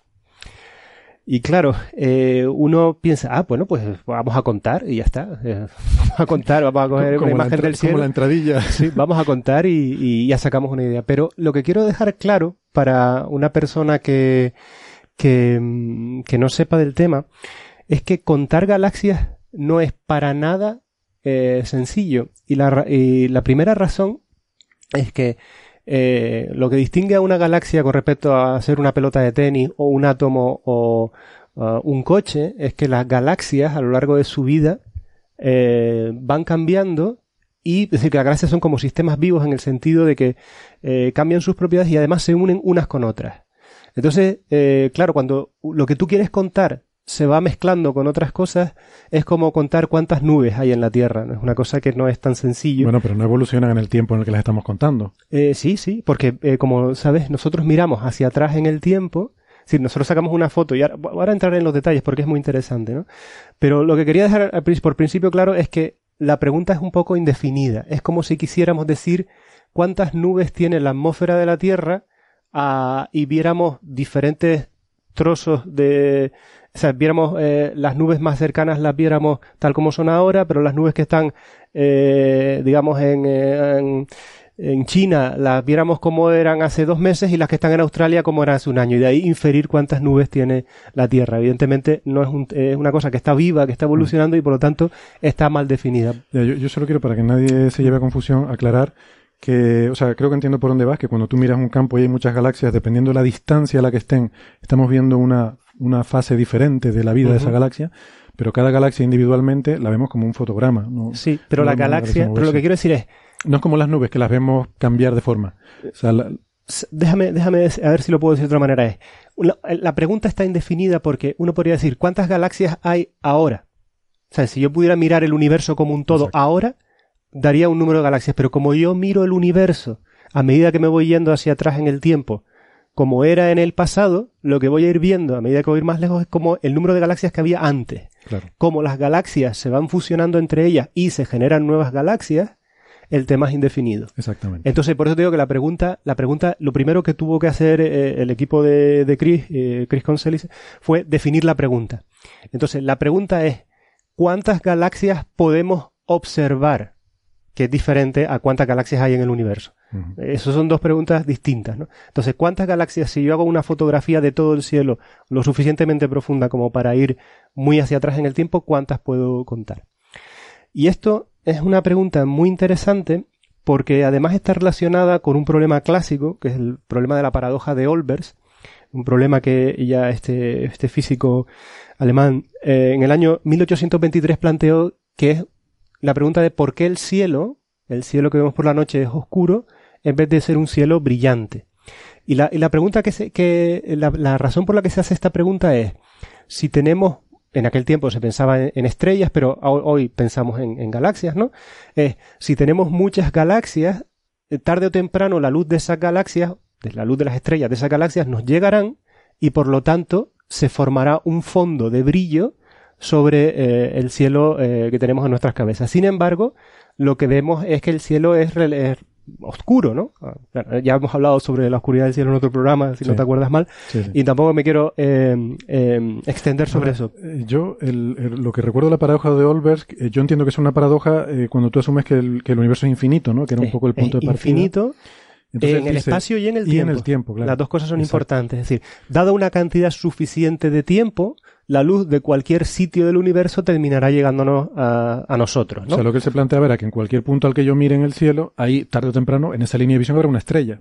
Y entonces veré la luz de esa estrella. O sea que en cualquier sitio del cielo habrá algo brillante. Sí, pero fíjate, la, la, lo interesante y es una cosa que el artículo trata con detalle es, debería eh, darse, es decir, en el universo nuestro, en el universo que co- co- conocemos, que es finito en el tiempo y eh, finito eh, hasta donde podemos llegar a observarlo, ¿no? Es decir, que es hasta, hasta una cierta esfera, que es de donde nos está viniendo la luz. Si hubiera muchas galaxias, también se podría estar dando la paradoja de Olbers, en el sentido de que de todos los lados del cielo nos podrían estar llegando ya la suficiente luz como para hacer el cielo brillante. Entonces, en este trabajo se trata de- también de cuantificar esta cuestión en detalle. Es decir, cuántas, si yo miro a una región concreta del cielo, eh, digamos, por ejemplo, la superficie, una región del cielo con la superficie de la Luna. ¿Cuántas galaxias hay a lo largo de la línea de visión desde eh, eh, el universo cercano a nosotros hasta la frontera visible del universo con los telescopios más potentes? Y de eso va este artículo. O sea que lo que encuentra es un recuento, mm, si yo lo he entendido bien, hace, hace un recuento de galaxias en función del tiempo, un poco de la edad del universo, ¿no? Sí. O sea, según, eh, porque ese número va variando, la densidad, por eso se habla de la densidad de galaxias, Sí, en cada instante de la vida del universo, eh, pues eso ha ido cambiando, pero ellos establecen una relación eh, y entonces en función de eso se puede extrapolar para definir eh, cuál sería ese, ese número, esa densidad actual de galaxias. por, ¿no? por definirlo de una manera más precisa es eh, la, la respuesta a la que a la que a la pregunta a la que quieren dar respuesta es con un telescopio que observara lo suficientemente profundo y en todas las direcciones del cielo, si yo al final de haber hecho esa, esa foto profunda de todo el cielo entero, ¿cuántas galaxias puedo contar? Esa es la pregunta a la que quieren responder. Evidentemente, ese, ese cartografiado global del cielo y a, a profundidades, eh, digamos, muy profundas, no se ha hecho aún, ni, ni está en los próximos años planteado hacerse a las profundidades que estudia este artículo en concreto. Entonces, toda la inferencia que se hace se hace a partir de pequeñas fotos del cielo, ¿de acuerdo? Donde sí se ha hecho una observación muy profunda. Y desde ahí se trata después de extrapolar a lo que sería toda la esfera eh, visible. Esto es lo que hace este artículo. Bueno, que es razonable aplicando el principio cosmológico, el que hablábamos en el episodio anterior. Si Exacto. cojo un pedacito pequeño del cielo muy, muy distante, pues yo puedo asumir que todo el resto será igual. No, Sí. no hay por qué pensar que ese trozo es especial, ¿no? Sí. Y entonces mi pregunta es, el titular mediático que ha salido en todos los medios de comunicación es, el universo tiene 10 veces más galaxias de las que pensábamos. Sí. Que está bien, me parece un título interesante. Pero yo creo que el artículo mm, tiene mucho más que eso. Muchísimo más. O sea, el artículo nos define una relación entre la densidad de galaxias y el tiempo. O sea, eso me parece eh, Sí. mind-boggling, ¿no? Me parece alucinante. Claro. De todo modo, todavía no, hemos- eh, no hemos hablado de, de cuántas encuestas en- encuentran en el artículo, ¿no? Para, para hacernos una idea. Bueno, pues él dice, eh, el, bueno, el grupo, el grupo dice que se observarían unos 2 billones, billones españoles, es decir, eh, no 10 a la billones, 10 a la 12, es decir, 2 seguido de, de die- eh, 12 ceros, eh, galaxias ento- eh, serían observables con esta imagen, digamos, si pudiéramos observar todo el universo hasta un nivel eh, de muchísima profundidad. Pero que eso no es las que existen en la actualidad, ¿no? Porque No, no, eso esas son ahí las se está mezclando, por claro, eso. se está mezclando con que según vamos más lejos vamos viendo atrás en el tiempo, atrás, exacto, atrás, atrás. exacto. Y hay dos cosas ah, muy interesantes, y es que ni siquiera, eh, esto es una cosa que hacen mucho hincapié los, los O sea, perdona, autores. disculpa, es que ahora estoy, estoy dándole vuelta. Entonces, Sí. realmente ese titular está mal. O sea, cuando se dice en el universo hay no sé cuántas galaxias, eso está mal enunciado. No es que las haya actualmente. No, Es una No, combinación. En el universo Claro, podemos ver. Es el número de galaxias observables. Podríamos ver dos Podríamos billones ver. de galaxias. exactamente. si dos billones de galaxias son las observables con los telescopios terrestres si hicieran una imagen de todo el cielo lo suficientemente profunda. Vale, esa es una estimación, más o menos, ¿no? Y eso llegaría hasta todas las galaxias que sean. O sea, estamos llegando en ese nivel de profundidad que tú dices. O sea, que con telescopios más grandes no veríamos más galaxias porque no se habían formado todavía. O sea, estamos llegando suficientemente atrás en el tiempo Estamos hasta la formación de las primeras galaxias. estamos llegando a una, un desplazamiento al rojo, que es la manera que tenemos nosotros de medir, para los que sepan un poquito más de astronomía, los que nos escuchen, un desplazamiento al rojo de eh, que se llama eh, Redshift 8. Y eso significa ir aproximadamente hasta unos pocos millones de años después del Big Bang. Millones de años. Mi- claro. eh, no, centenares de millones de años. Centenares de millones. Es decir, que estamos mirando eh, la luz de objetos que eh, nos enviaron la luz hace 13.000 eh, millones de años, más o menos, para hacernos un número, una escala, ¿no? Vale, o sea que sí, que es ese el orden más o menos de las Más o galaxias menos, que hay, sí. porque mucho más atrás ya no vas a ver muchas más galaxias porque no se han formado. Sí. Hay una, una cuestión interesante que este número, en los propios autores del artículo, establecen que es una cota inferior a la, a la cota verdadera. Porque ellos bajan, ellos hay un montón de galaxias que nosotros sabemos que nos estamos perdiendo. Por una cuestión de que incluso en estas imágenes, por ejemplo, eh, eh, muy profundas como han sido el Hubble Ultra Deep Field, ¿no? el campo profundo, el campo ultra profundo del Hubble, cuando nos vamos muy atrás en el tiempo, hay una serie de objetos que no podemos ver porque son tan débiles que, eh, que ni siquiera nos llega la suficiente luz como para detectarlo, incluso con el Hubble, con exposiciones de muchísimos días, como la, foto del Hubble Ultra Field. Y, aparte que la luz se corre al rojo y se nos va del campo del, ah, ah, espectro visible. Se supone que, eso, que eso estaría más o menos controlado, pero la cuestión es que ni siquiera nos aparecen los objetos porque son muy débiles. En este artículo se trata, y es la razón por la que, por la que dicen que observan 10 veces más galaxias que antes, o que cuentan 10 veces más que trabajos previos, es porque aquí se ha hecho una extrapolación eh, intentando hacer un conteo bajo hipótesis razonable de aquellas galaxias que deberían estar ahí pero que no podemos ver por la tecnología actual. ¿De acuerdo? Es decir, de ahí eh, ese incremento en un factor 10 en el número de galaxias. Pero aún así, y aquí tengo que darle un tirón de oreja al amigo Chris porque no lo ha considerado, es que hay galaxias eh, que ahora estamos descubriendo en nuestra cercanía que, que se han perdido en todos los cartografiados porque tienen muy bajo brillo superficial no porque sean objetos de baja masa, que es lo que corrigen aquí, sino porque su masa se extiende a lo largo de, un espacio o un volumen muy grande. Es decir, que seguramente, a lo mejor hablo con él y hacemos otro artículo para contar eso, eh, pero todavía sería mucho más especulativo. A lo mejor incluso el número de galaxias todavía se puede incrementar por otro orden de magnitud, ¿no? En cualquier caso, insisto que me parece un, artículo muy divertido, eh, intentando responder estas preguntas, digamos, que parecen simples, pero que en la práctica son bastante, bastante complejas, ¿no? A, mí particularmente me ha gustado lo de poner de nuevo en contexto la importancia de las galaxias estas pequeñitas, las galaxias que son las más abundantes. porque sea, no solo sé porque sean parte de, también de mi propio trabajo de investigación, ¿no? pero, pero de, del poder que tienen, porque han sido ellas las que al final, como está contando Nacho, por uniones y fusiones entre ellas, pues han sido las que han originado las galaxias como las nuestras galaxias espirales y siguen haciéndolo y esos son también los mismos tipos de objetos que está comentando comentando Nacho que están muchas veces rotos destruidos y, y, y los vemos los está costando verlos en galaxias muy cercanas porque están distribuidos en colas y en, objetos muy difusos alrededor de, galaxias cercanas.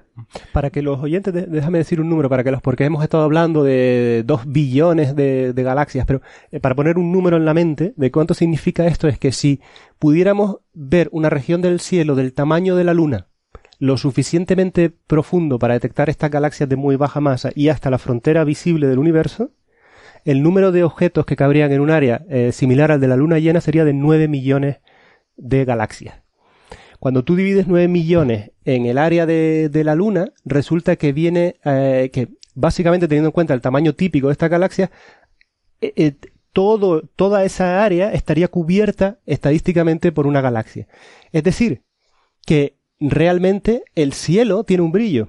No hemos llegado aún por nuestra tecnología a ese brillo, digamos, último, debido a que todo el universo está poblado por galaxias, ¿vale? Pero en priori ese brillo existe. Entonces, eh, la cuestión es, ¿existe la paradoja? Es decir, la, es decir, realmente existe un brillo del cielo y por lo tanto la paradoja de Olbert no es tal paradoja, sino que realmente, estamos rodeados por un, por un brillo muy débil. Y este tema aquí se trata y la respuesta es, como la gran contribución al brillo se produce por galaxias que están con un desplazamiento al rojo muy alto, es decir, por las galaxias más lejanas, el brillo no se está produciendo en, a la longitud de onda que estamos viendo eh, con el ojo, que es el óptico, sino que se está, se ha desplazado todo hacia el infrarrojo. Es decir, que con unos ojos que trabajaran en el infrarrojo, en última instancia, si fuéramos muy profundos, veríamos que la bóveda celeste eh, es un continuo de luz. Ya. De todas formas, si yo no recuerdo mal, la paradoja de Olbers hacía referencia a que debería ser infinito el brillo, ¿no? Porque claro, si el universo es infinito y hay infinitas estrellas en cada línea de visión al final, eh, me, va viniendo a la mente, ¿no? Según íbamos hablando, que, mm, o sea, que, habría un brillo infinito en el cielo y eso evidentemente eh, no, no puede ser. Pero claro, entonces lo que tú dices es bastante sorprendente. Eso no lo había pensado nunca así, mm. que en cualquier, digamos, en cualquier píxel del cielo, ahí hay un poquito de luz. De hecho, eh, de alguna galaxia hiperdistante. Para los que sepan un poquito más de astronomía, que utilizamos eh, en unidad de área, utilizamos el, segundo de arco cuadrado, que es una fracción infinita, infinitamente es bastante pequeña comparado con, por eso daba el ejemplo de la Luna y no hablaba de segundos de arco cuadrado para que se entendiera mejor. Hay típicamente tres galaxias por segundo de arco Por cuadrado. segundo de arco cuadrado, vaya. Es decir, que es, un- Impresionante. es bastante, bastante abundante. Por eso salen 9 millones. De hecho, es el cuenta, la cuenta la he hecho ahora así de cabeza. Salen 9 millones, espero no haberme equivocado, por eh, unidad de área del tamaño de la Luna. Muy bien.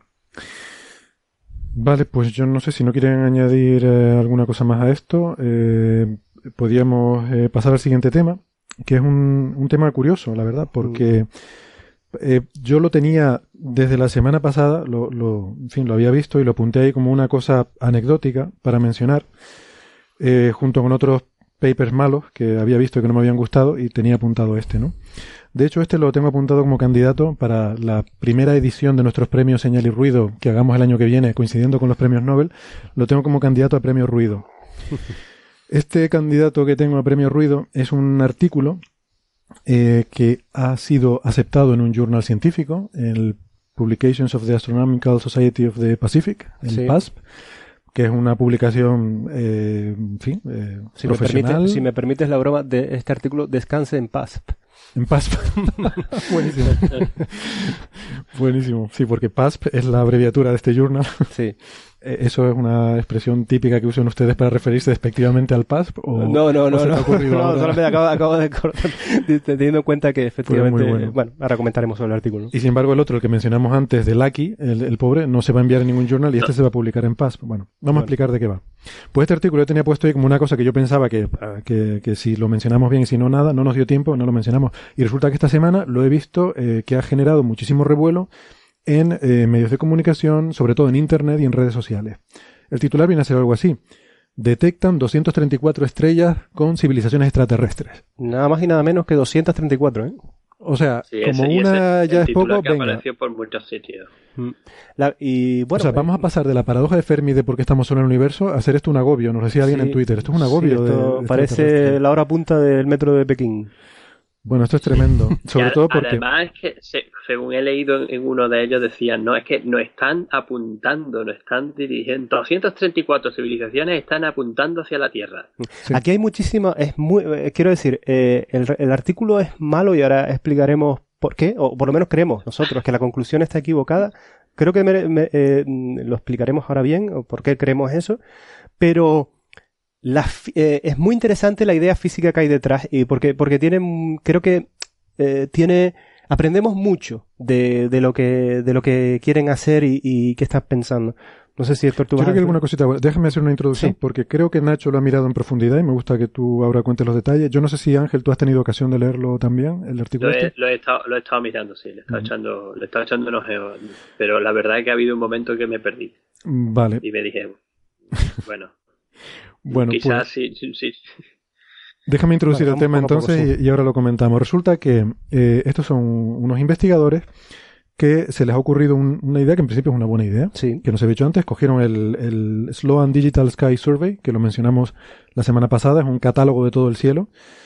Cogieron los espectros eh, de, de muchas estrellas, de más de dos millones de estrellas en ese catálogo, y eh, le hicieron una transforma de Fourier a esos espectros. ¿Por qué? Una cosa no- yo creo que no se le ha ocurrido a nadie ponerse No. transforma de Fourier de espectros, porque los espectros eh, es como es un poco redundante, ¿no? Un espectro ya es una conversión en frecuencias de algo, ¿no? Eh, en fin, me estoy liando aquí un poco con la terminología matemática, ustedes no me hagan mucho caso. La cuestión es que aplican una, una técnica, que es una técnica sobradamente conocida, que se usa para detectar periodicidades en señales. Entonces ellos cogen eh, todo el espectro como una señal y dicen, vamos a ver si hay periodicidades, cosas que se repiten en frecuencias en este espectro. Y entonces hacen este análisis de 2 millones de, de estrellas de este catálogo y en 234 estrellas encuentran que hay ciertas periodicidades.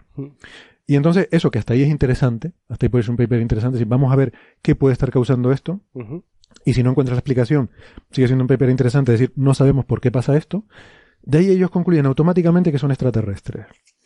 Y yo tengo apuntadas un par de frases que a mí me parecen, me parecen, Pero si, si no te importa, Héctor, me gustaría decir qué es lo que buscaban, porque efectivamente no estaban buscando a ciegas. ah, están buscando algo. Sí, están buscando una tecnología, que es una tecnología a priori muy interesante. Y es- hasta ahora estamos buscando señales de vida extraterrestre, eh, señales de vida extraterrestre inteligente eh, mirando su emisión en radio, que es el proyecto famoso SETI. Sin embargo, ha habido otros autores que han propuesto, eh, no estemos mirando en radio, vamos a mirar en el óptico, porque vamos a hacernos la siguiente hipótesis, de que los extraterrestres, las civilizaciones extraterrestres, utilizan unos láseres, láseres muy potentes, ¿de acuerdo? Y entonces apuntan a, a, otra estrella o a otro planeta de otra estrella con el que quieren comunicarse, y entonces utilizan una especie de código Morse.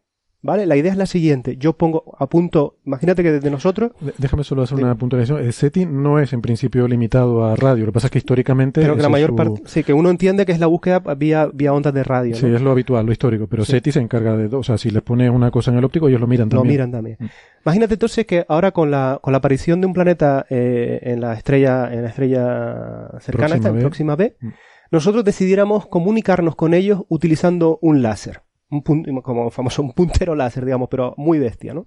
Entonces apuntamos hacia esa estrella y entonces utilizamos el láser, apagamos y encendemos el láser con una cierta frecuencia y le, y le enviamos una, una, especie de código Morse. Vale, pues resulta que si uno hace eso, que es eh, la, la base de este artículo, entonces es cuando se producen esas señales periódicas en los espectros de las estrellas. Esa es la idea que hay detrás de este artículo. Es ver si uno puede identificar eh, en, el rango óptico, es decir, en el rango en que ven los ojos, algún tipo de código Morse que viene de, de otras estrellas. ¿Y por qué de otras estrellas? La, porque eso parece un poco confuso para alguien que no, que no trabaja en el tema. ¿Por qué de las estrellas y no de los planetas? No, las civilizaciones están en los planetas, pero las estrellas están tan lejos que aunque nos envíen el rayo láser desde el planeta donde están ellos localizados, eh, nos aparecería a nosotros como superpuesto a la emisión de luz de la estrella, porque básicamente vendrían del mismo punto teniendo en cuenta la distancia a la que se encuentran. Entonces, en ese contexto es en el que se ha desarrollado este artículo, que es una idea, por eso decía, muy interesante. Si a priori es, bueno, vamos a investigar si hay alguna evidencia de que los, eh, los extraterrestres, las civilizaciones extraterrestres estén utilizando unos láseres muy potentes y unos láseres muy potentes, pero no de ciencia ficción, es decir, láseres que uno puede ya imaginar con tecnología terrestre. Es decir, que estamos hablando de civilizaciones que estarían más o menos eh, con el mismo grado de, de conocimiento científico o avance tecnológico como el nuestro. ¿De acuerdo? Mm. Entonces, el resultado. Lo que pasa es que para que esta técnica, para que se vean con esta técnica que están haciendo, tiene que ser algo muy particular. O sea, tiene que estar en un. Tiene que emitir esos pulsos con una periodicidad muy pequeña. Muy pequeña y además la que es porque si fuera más pequeño, más grande, no los veríamos. En Efectivamente. es decir, los, los extraterrestres habrían desarrollado esta tecnología, sabríamos algo sobre estos extraterrestres porque sabríamos que también ellos normalmente observan eh, principalmente en el óptico y por eso eh, han, digamos, em, eh, desarrollado esta tecnología para que pueda ser observada en el óptico. ¿Vale? Eso ya es una información extra que tendríamos. Entonces, el resultado, si uno lo coge tal como aparece en el artículo, eh, la idea que se apoya es que hay unas 234 estrellas, es decir, civilizaciones a priori diferentes, que en este momento en el que se está haciendo la observación han apuntado el láser hacia la Tierra. Eso no significa, no significa que no hayan apuntado a otros sitios o lo que sea, sino que durante, durante el momento en que se tomaron los datos estaban apuntando a la Tierra. Entonces aquí y yo todavía sin meternos en, eh, en, el detalle del análisis del artículo y por qué pensamos que está equivocado, vamos a pensar en un momento lo que significa esto, es el conocimiento que nos da sobre las potenciales civilizaciones extraterrestres. Hay dos hipótesis diferentes. La primera es que se trata de la misma, eh, que se trata de civilizaciones extraterrestres distintas, ¿vale? Pero que de alguna forma ya han entrado en contacto entre ellas de tal manera que están de acuerdo en que la forma de, de enviarse señales es utilizando el mismo tipo de láser ¿eh? Eh, eh, y de tecnología, digámoslo así. Esa, esa hipótesis de, digamos, de comunidad de civilizaciones extraterrestres que ya se han puesto en contacto entre ellas, bueno, resulta que si en un momento determinado de tiempo 230 nos están enviando a nosotros, por casualidad, el rayo láser, ¿de acuerdo? significa que en la realidad es que básicamente todo el cielo está poblado de, civilizaciones extraterrestres. Porque ¿cuál es la probabilidad de que en un momento determinado 230 nos llegue a nosotros cuando estarán apuntando al cielo de manera arbitraria, ¿no? Es decir, que básicamente cada estrella tendría una civilización extraterrestre. Algo que es incompatible con los otros proyectos SETI, por lo menos. No, bueno, o me parece demasiado, demasiado abundante. La otra opción que parecería más razonable es que se trate de la misma civilización, pero que ya ha sido capaz de colonizar eh, estrellas distintas eh, y está utilizando la misma tecnología para comunicarse bien entre ellas y casualmente ah, nos ha venido el rayo porque se estaba comunicando con una estrella que estaba en la misma línea de visión que el Sol.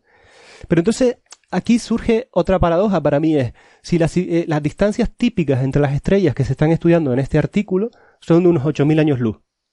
Entonces, se trata de una civilización lo suficientemente avanzada como para viajar entre estrellas, pero... A miles, miles de años A luz. miles de años luz, pero utiliza una técnica de comunicación que es cuanto menos primitiva y, y- de alguna forma incoherente con su tecnología. Y digo por qué.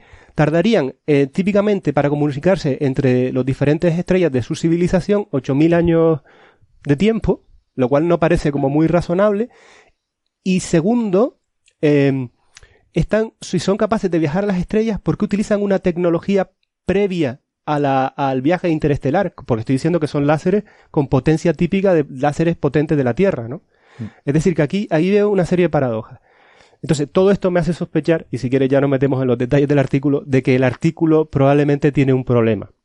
Y si quiere ahora ya nos metemos en Sí, vamos a meternos con eso. Efectivamente, ha, ha estado hablando sobre las posibles consecuencias de que esto fuera cierto, que fuera una civilización extraterrestre. Yo quiero hacer dos matizaciones.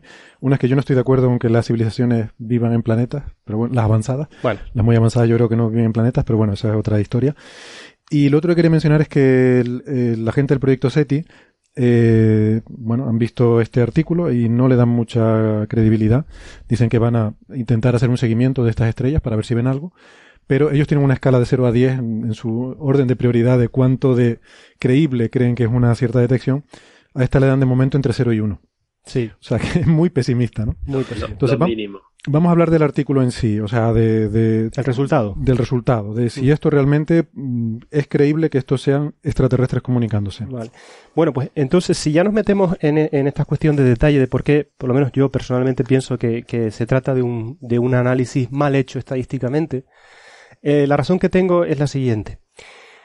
El- ellos dan una tabla de datos al final del artículo donde establecen cuál es la señal eh, de, la, de la emisión, la señal mm, respecto al ruido, tantas veces hemos hablado, la significación de la señal con respecto a, a la, a la estrella, digamos, con la que está.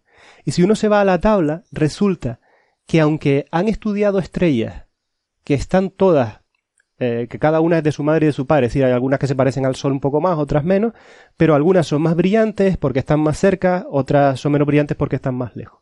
Pues resulta que cuando uno va a la, a la- tabla de datos, la señal de la supuesta eh, re- redundancia, la señal extraterrestre siempre, siempre es, tiene la misma intensidad. Independientemente de que la estrella que nos llegue, eh, de la que la estrella que estamos observando esté más cerca o más lejos. Entonces, eh, cuando uno es, cuando uno suele tener eso en los datos, lo que suele decir, lo que suele, lo, primero que sospecha es que está observando algún tipo de sistemático en las cosas que está analizando. Claro, este se trata de un fenómeno raro, es decir, lo que ellos han observado es real, sí, han encontrado algo, pero se trata de algo que es una fluctu lo que llamamos una fluctuación estadística o se trata de una de un proceso real que hay detrás de la señal.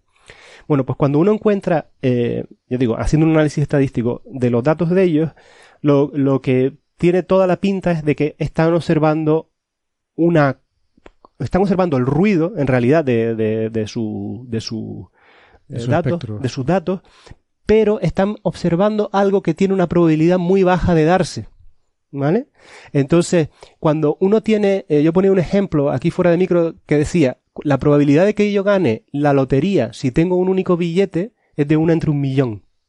Pero si tengo un millón de billetes distintos, la probabilidad de que gane la lotería es de uno, es decir, lo voy a ganar seguro porque tengo todos los números.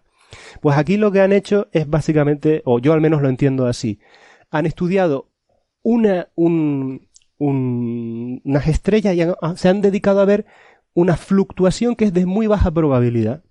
Pero como tenían tantas estrellas para observarla, la han encontrado. Y esa es la razón por la que explorando estrellas muy diferentes, de muy diferente brillo, siempre encuentren la misma señal para eh, la supuesta eh, emisión extraterrestre. Es decir, que para mí Yo, yo- eh, esto es demoledor, en el sentido de que creo que con eso se acaba la discusión sobre este artículo. Estoy completamente de acuerdo contigo. Además, el otro, lo otro que creo que es importante señalar es que ellos iban buscando esa señal. Claro. Es una profecía Porque ellos autocumplida. habían hecho un estudio, ellos habían hecho un estudio, eh, el primer autor había Sí. sacado un estudio teórico previo antes de que, oye, esto puede hacerse. Sí. Ay, ¿cómo podríamos hacerlo? Vamos a ver si podemos hacerlo, a ver cómo podríamos desarrollar la, la, la, la- técnica y la teoría de cómo que podía aparecer esa señal, hacer la- el proceso matemático, la transformada de Fourier del espectro, pero llega y, y, bueno, pues vámonos a, los datos del Digital Sky Survey, del, del Claro. Sloan, Para que hay nuestro... dos millones de, de objetos ahí. Y, y él y encuentra lo que busca, pero excavando en la señal al ruido, o sea, Claro. excavando en, en- en el ruido. Para, para que nuestros oyentes nos entiendan bien es, ¿cuál sería la probabilidad de que estas 240, digamos, redondeando, civilizaciones extraterrestres o la misma civilización pero de diferentes puntos, nos emitieran un rayo láser a nosotros y que el contraste entre el láser y la estrella fuera siempre el mismo? independientemente de que la estrella esté cerca, lejos o que cambie eh, sus propiedades físicas. Eso es improbable. Muy, Además, muy creo recordar, Nacho, que me habías comentado fuera de micro que Sí. con otro instrumento era ligeramente diferente ese Sí, contraste, es ¿no? exactamente. El contraste depende del instrumento que estén usando. Cuando utilizan eh, las estrellas de, de una primera parte del Sloan, encuentran un contraste que es aproximadamente 6, por decir un número, mientras que cuando utilizan eh, otro, otro cartografiado del Sloan más moderno, encuentran una señal ruido 5. Eh, Pero siempre lo mismo alrededor de eso. O sea, que depende del instrumento Fíjate, un valor u otro. Fíjate que la señal al ruido es menor, o sea que ese número 5 es menor en el nuevo instrumento que tiene mejores características. Pero eh, insisto en esto que es clave, siempre el mismo número. Eso, eso es, eso ya para mí ya significa eh, que, que está mal. Y, y luego eh, ellos, su argumento mm, más eh, que, que repiten como decir esto no es un efecto instrumental, es real, es decir, es que lo encontramos, las 200 estrellas son estrellas de tipo entre F y F y G, creo que era, o F y Sí, K. y K. Bueno, F y K. claro, pero es que la mayoría de las estrellas que, que hay en ese catálogo son entre F y K, ¿no? Es como decir, en el hospital de mi pueblo, la mayoría de los pacientes que entran son blancos. Sí, Sí. es que en mi pueblo casi toda la gente que vive ahí son blancos, ¿no? Entonces, eso no es un argumento para decir que los malos enferman, los blancos enferman más a menudo que otras razas, ¿no? Sino Sí. Es una cuestión de población. Sí. Bueno, a mí me parece, de todo modo me Bueno. parece un artículo que es muy interesante para discutirlo porque se aprende mucha física, ¿no? Es decir, se plantea una hipótesis, que a priori es una hipótesis interesante de estudiar, una nueva forma de comunicación extraterrestre que hay que, que es decir, yo alabo eh, eh, el hecho de que haya gente que, que, que tenga, digamos, el coraje de, de, de pensar una nueva, una nueva forma de, de, de- de transmisión de información entre civilizaciones extraterrestres y que después las trate de buscar. Claro. Lo que pasa es que, como decía Ángel, se han cegado eh, en su propia hipótesis. Es decir, es, una, es el No. ejemplo claro de profecía autocumplida. Y se han precipitado, o sea, Mm. porque esto, mm, vamos a ver, es lo que hablábamos antes, nosotros no es que tengamos nada en contra de buscar extraterrestres, al contrario, o sea, estaríamos encantadísimos de encontrarlos. Queremos, Pero yo- queremos encontrar. Queremos encontrarlos. Pero yo contrasto este artículo, por ejemplo, con el original del de la estrella de Tavi, el artículo de Words the Flags. Aquel artículo es maravilloso. Este no. O sea, este es un artículo en el que dice, básicamente, encuentro una cosa que no sé lo que es, no lo, no lo sé explicar, luego son extraterrestres. Hombre, no. Esto hay que darle muchas más vueltas todavía. Para poder decir que son extraterrestres, hay que tener algo mucho más convincente. Y el de la estrella de Tai, por ejemplo, es un artículo precioso donde hay una cosa que no entienden, le dan mil vueltas, hacen diferentes observaciones espectroscópicas, fotométricas, alta resolución con óptica altativa, diferentes telescopios, diferente instrumentación, proponen diferentes escenarios y los critican todos. Eh, son autocríticos en el espíritu científico más, eh, digamos, más genuino. Y al final dicen, bueno, proponemos que quizás esta explicación es la más natural, pero tampoco está libre de problemas, ¿no? Es un artículo mucho más, eh, más bonito y más científico, ¿no?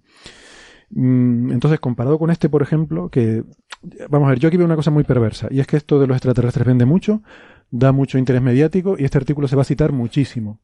Y todos sabemos cómo está la situación en ciencia, lo difícil que es conseguir un puesto, lo difícil que es conseguir financiación, lo difícil que es conseguir una plaza, y yo igual estoy siendo muy perverso, pero a mí me da la impresión de que tú pones extraterrestre en cualquier cosa que publicas, te lo van a citar mucho, va a salir en muchos medios, y, y te va a engordar el currículum.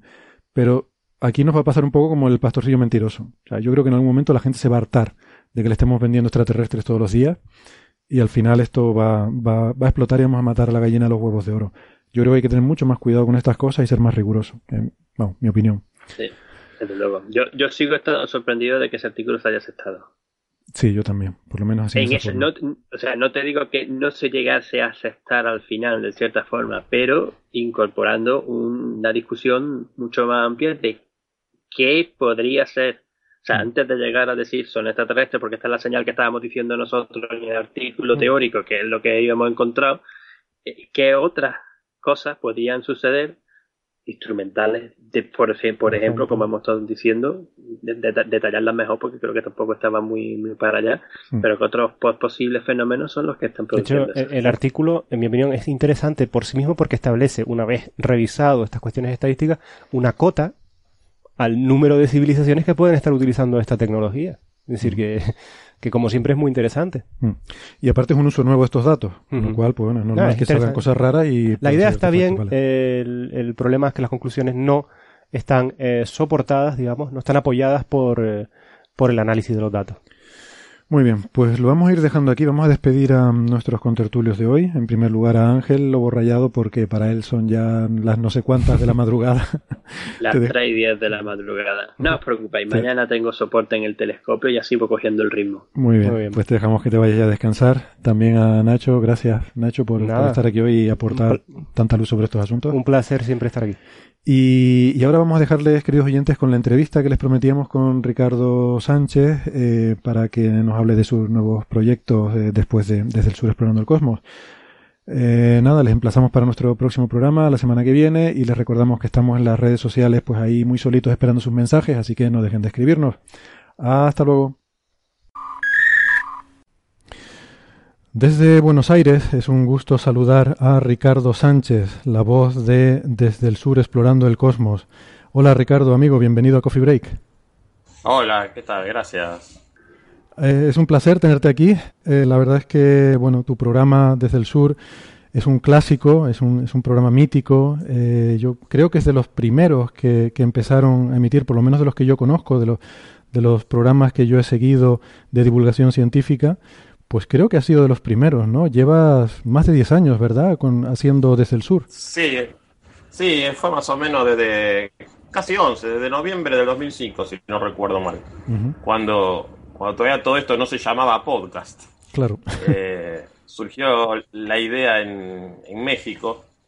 Eh, una persona, un, un, aficionado también, ahora es profesional, Jimmy Herrera, eh, me invitó, él había armado Radio Cosmos en México con la idea de aunar, eh, digamos, la, la, ciencia de toda Iberoamérica. ¿no? Entonces propuso a ciertos aficionados o divulgadores, mejor dicho, de distintos países, a que hacer un programa en su radio. ¿no? Y bueno, lo empezamos yo en ese momento, era directivo de la Liga Iberoamericana de Astronomía, uh -huh. y me pareció una buena idea. Bueno, eh, un sistema novedoso para unir a a la gente interesante en la ciencia y, y realmente empezamos a tener éxito enseguida.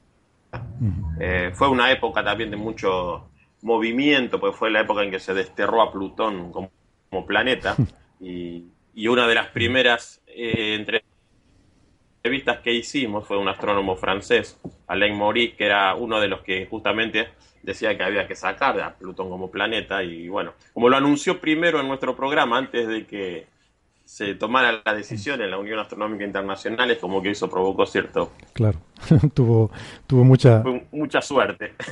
Bueno pues está bien claro estas sí. cosas esto también influye. De todas formas eh, yo creo que que a, a, mí me gusta mucho personalmente el estilo que tiene tu programa eh, porque es eh, entiendo que debe ser muy difícil de hacer y supongo de eso hablaremos ahora no de lo, lo complicado que es llevar un programa de estos y además en tu caso llevándolo solo eh, pero me gusta mucho porque claro. abordas aborda los temas en mucha profundidad, eh, hablas con un estilo pausado, de forma que eh, das tiempo de, de, absorber las cosas.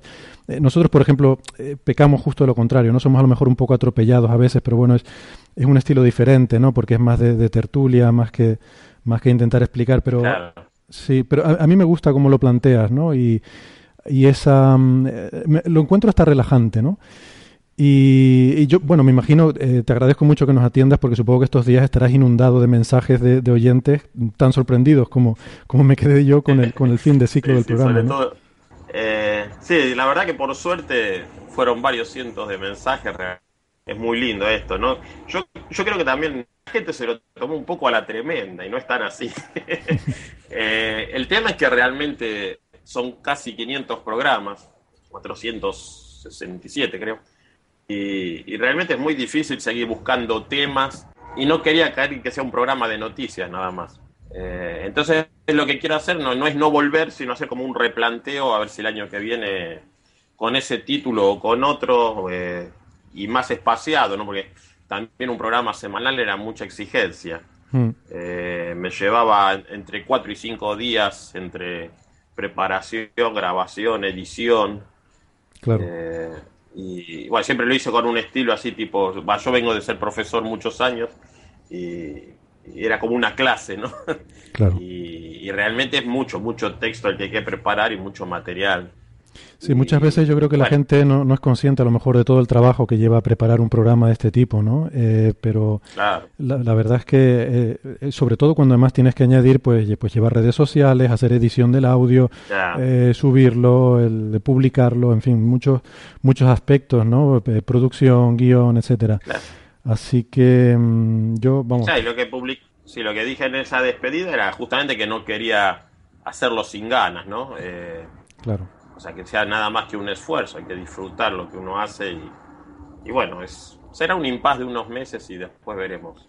Sí, porque qué- hay que hay que decir que, que Ricardo va a seguir haciendo cosas, o sea, no es que no es que se acabe el mundo ni que ni que Ricardo desaparezca, vas a seguir haciendo divulgación, ¿verdad? Tienes otros proyectos de divulgación en mente.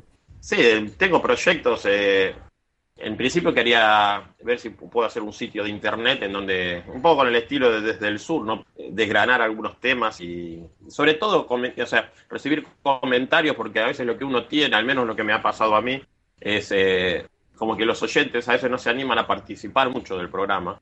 Y me quería un poco generar un ida y vuelta. Así me pasa con la página de Facebook, por ejemplo pero, pero no tanto con el programa directamente. Entonces quería hacer bueno, algo un poco distinto. Además había perdido el tiempo para hacer, siempre vengo de muchos años de hacer astronomía, un poco de investigación y ya lo estaba perdiendo, ¿no? Por, por otros motivos, no solo por el podcast, ¿no? temas laborales y eso, y por eso preferí tomarme esta pausa.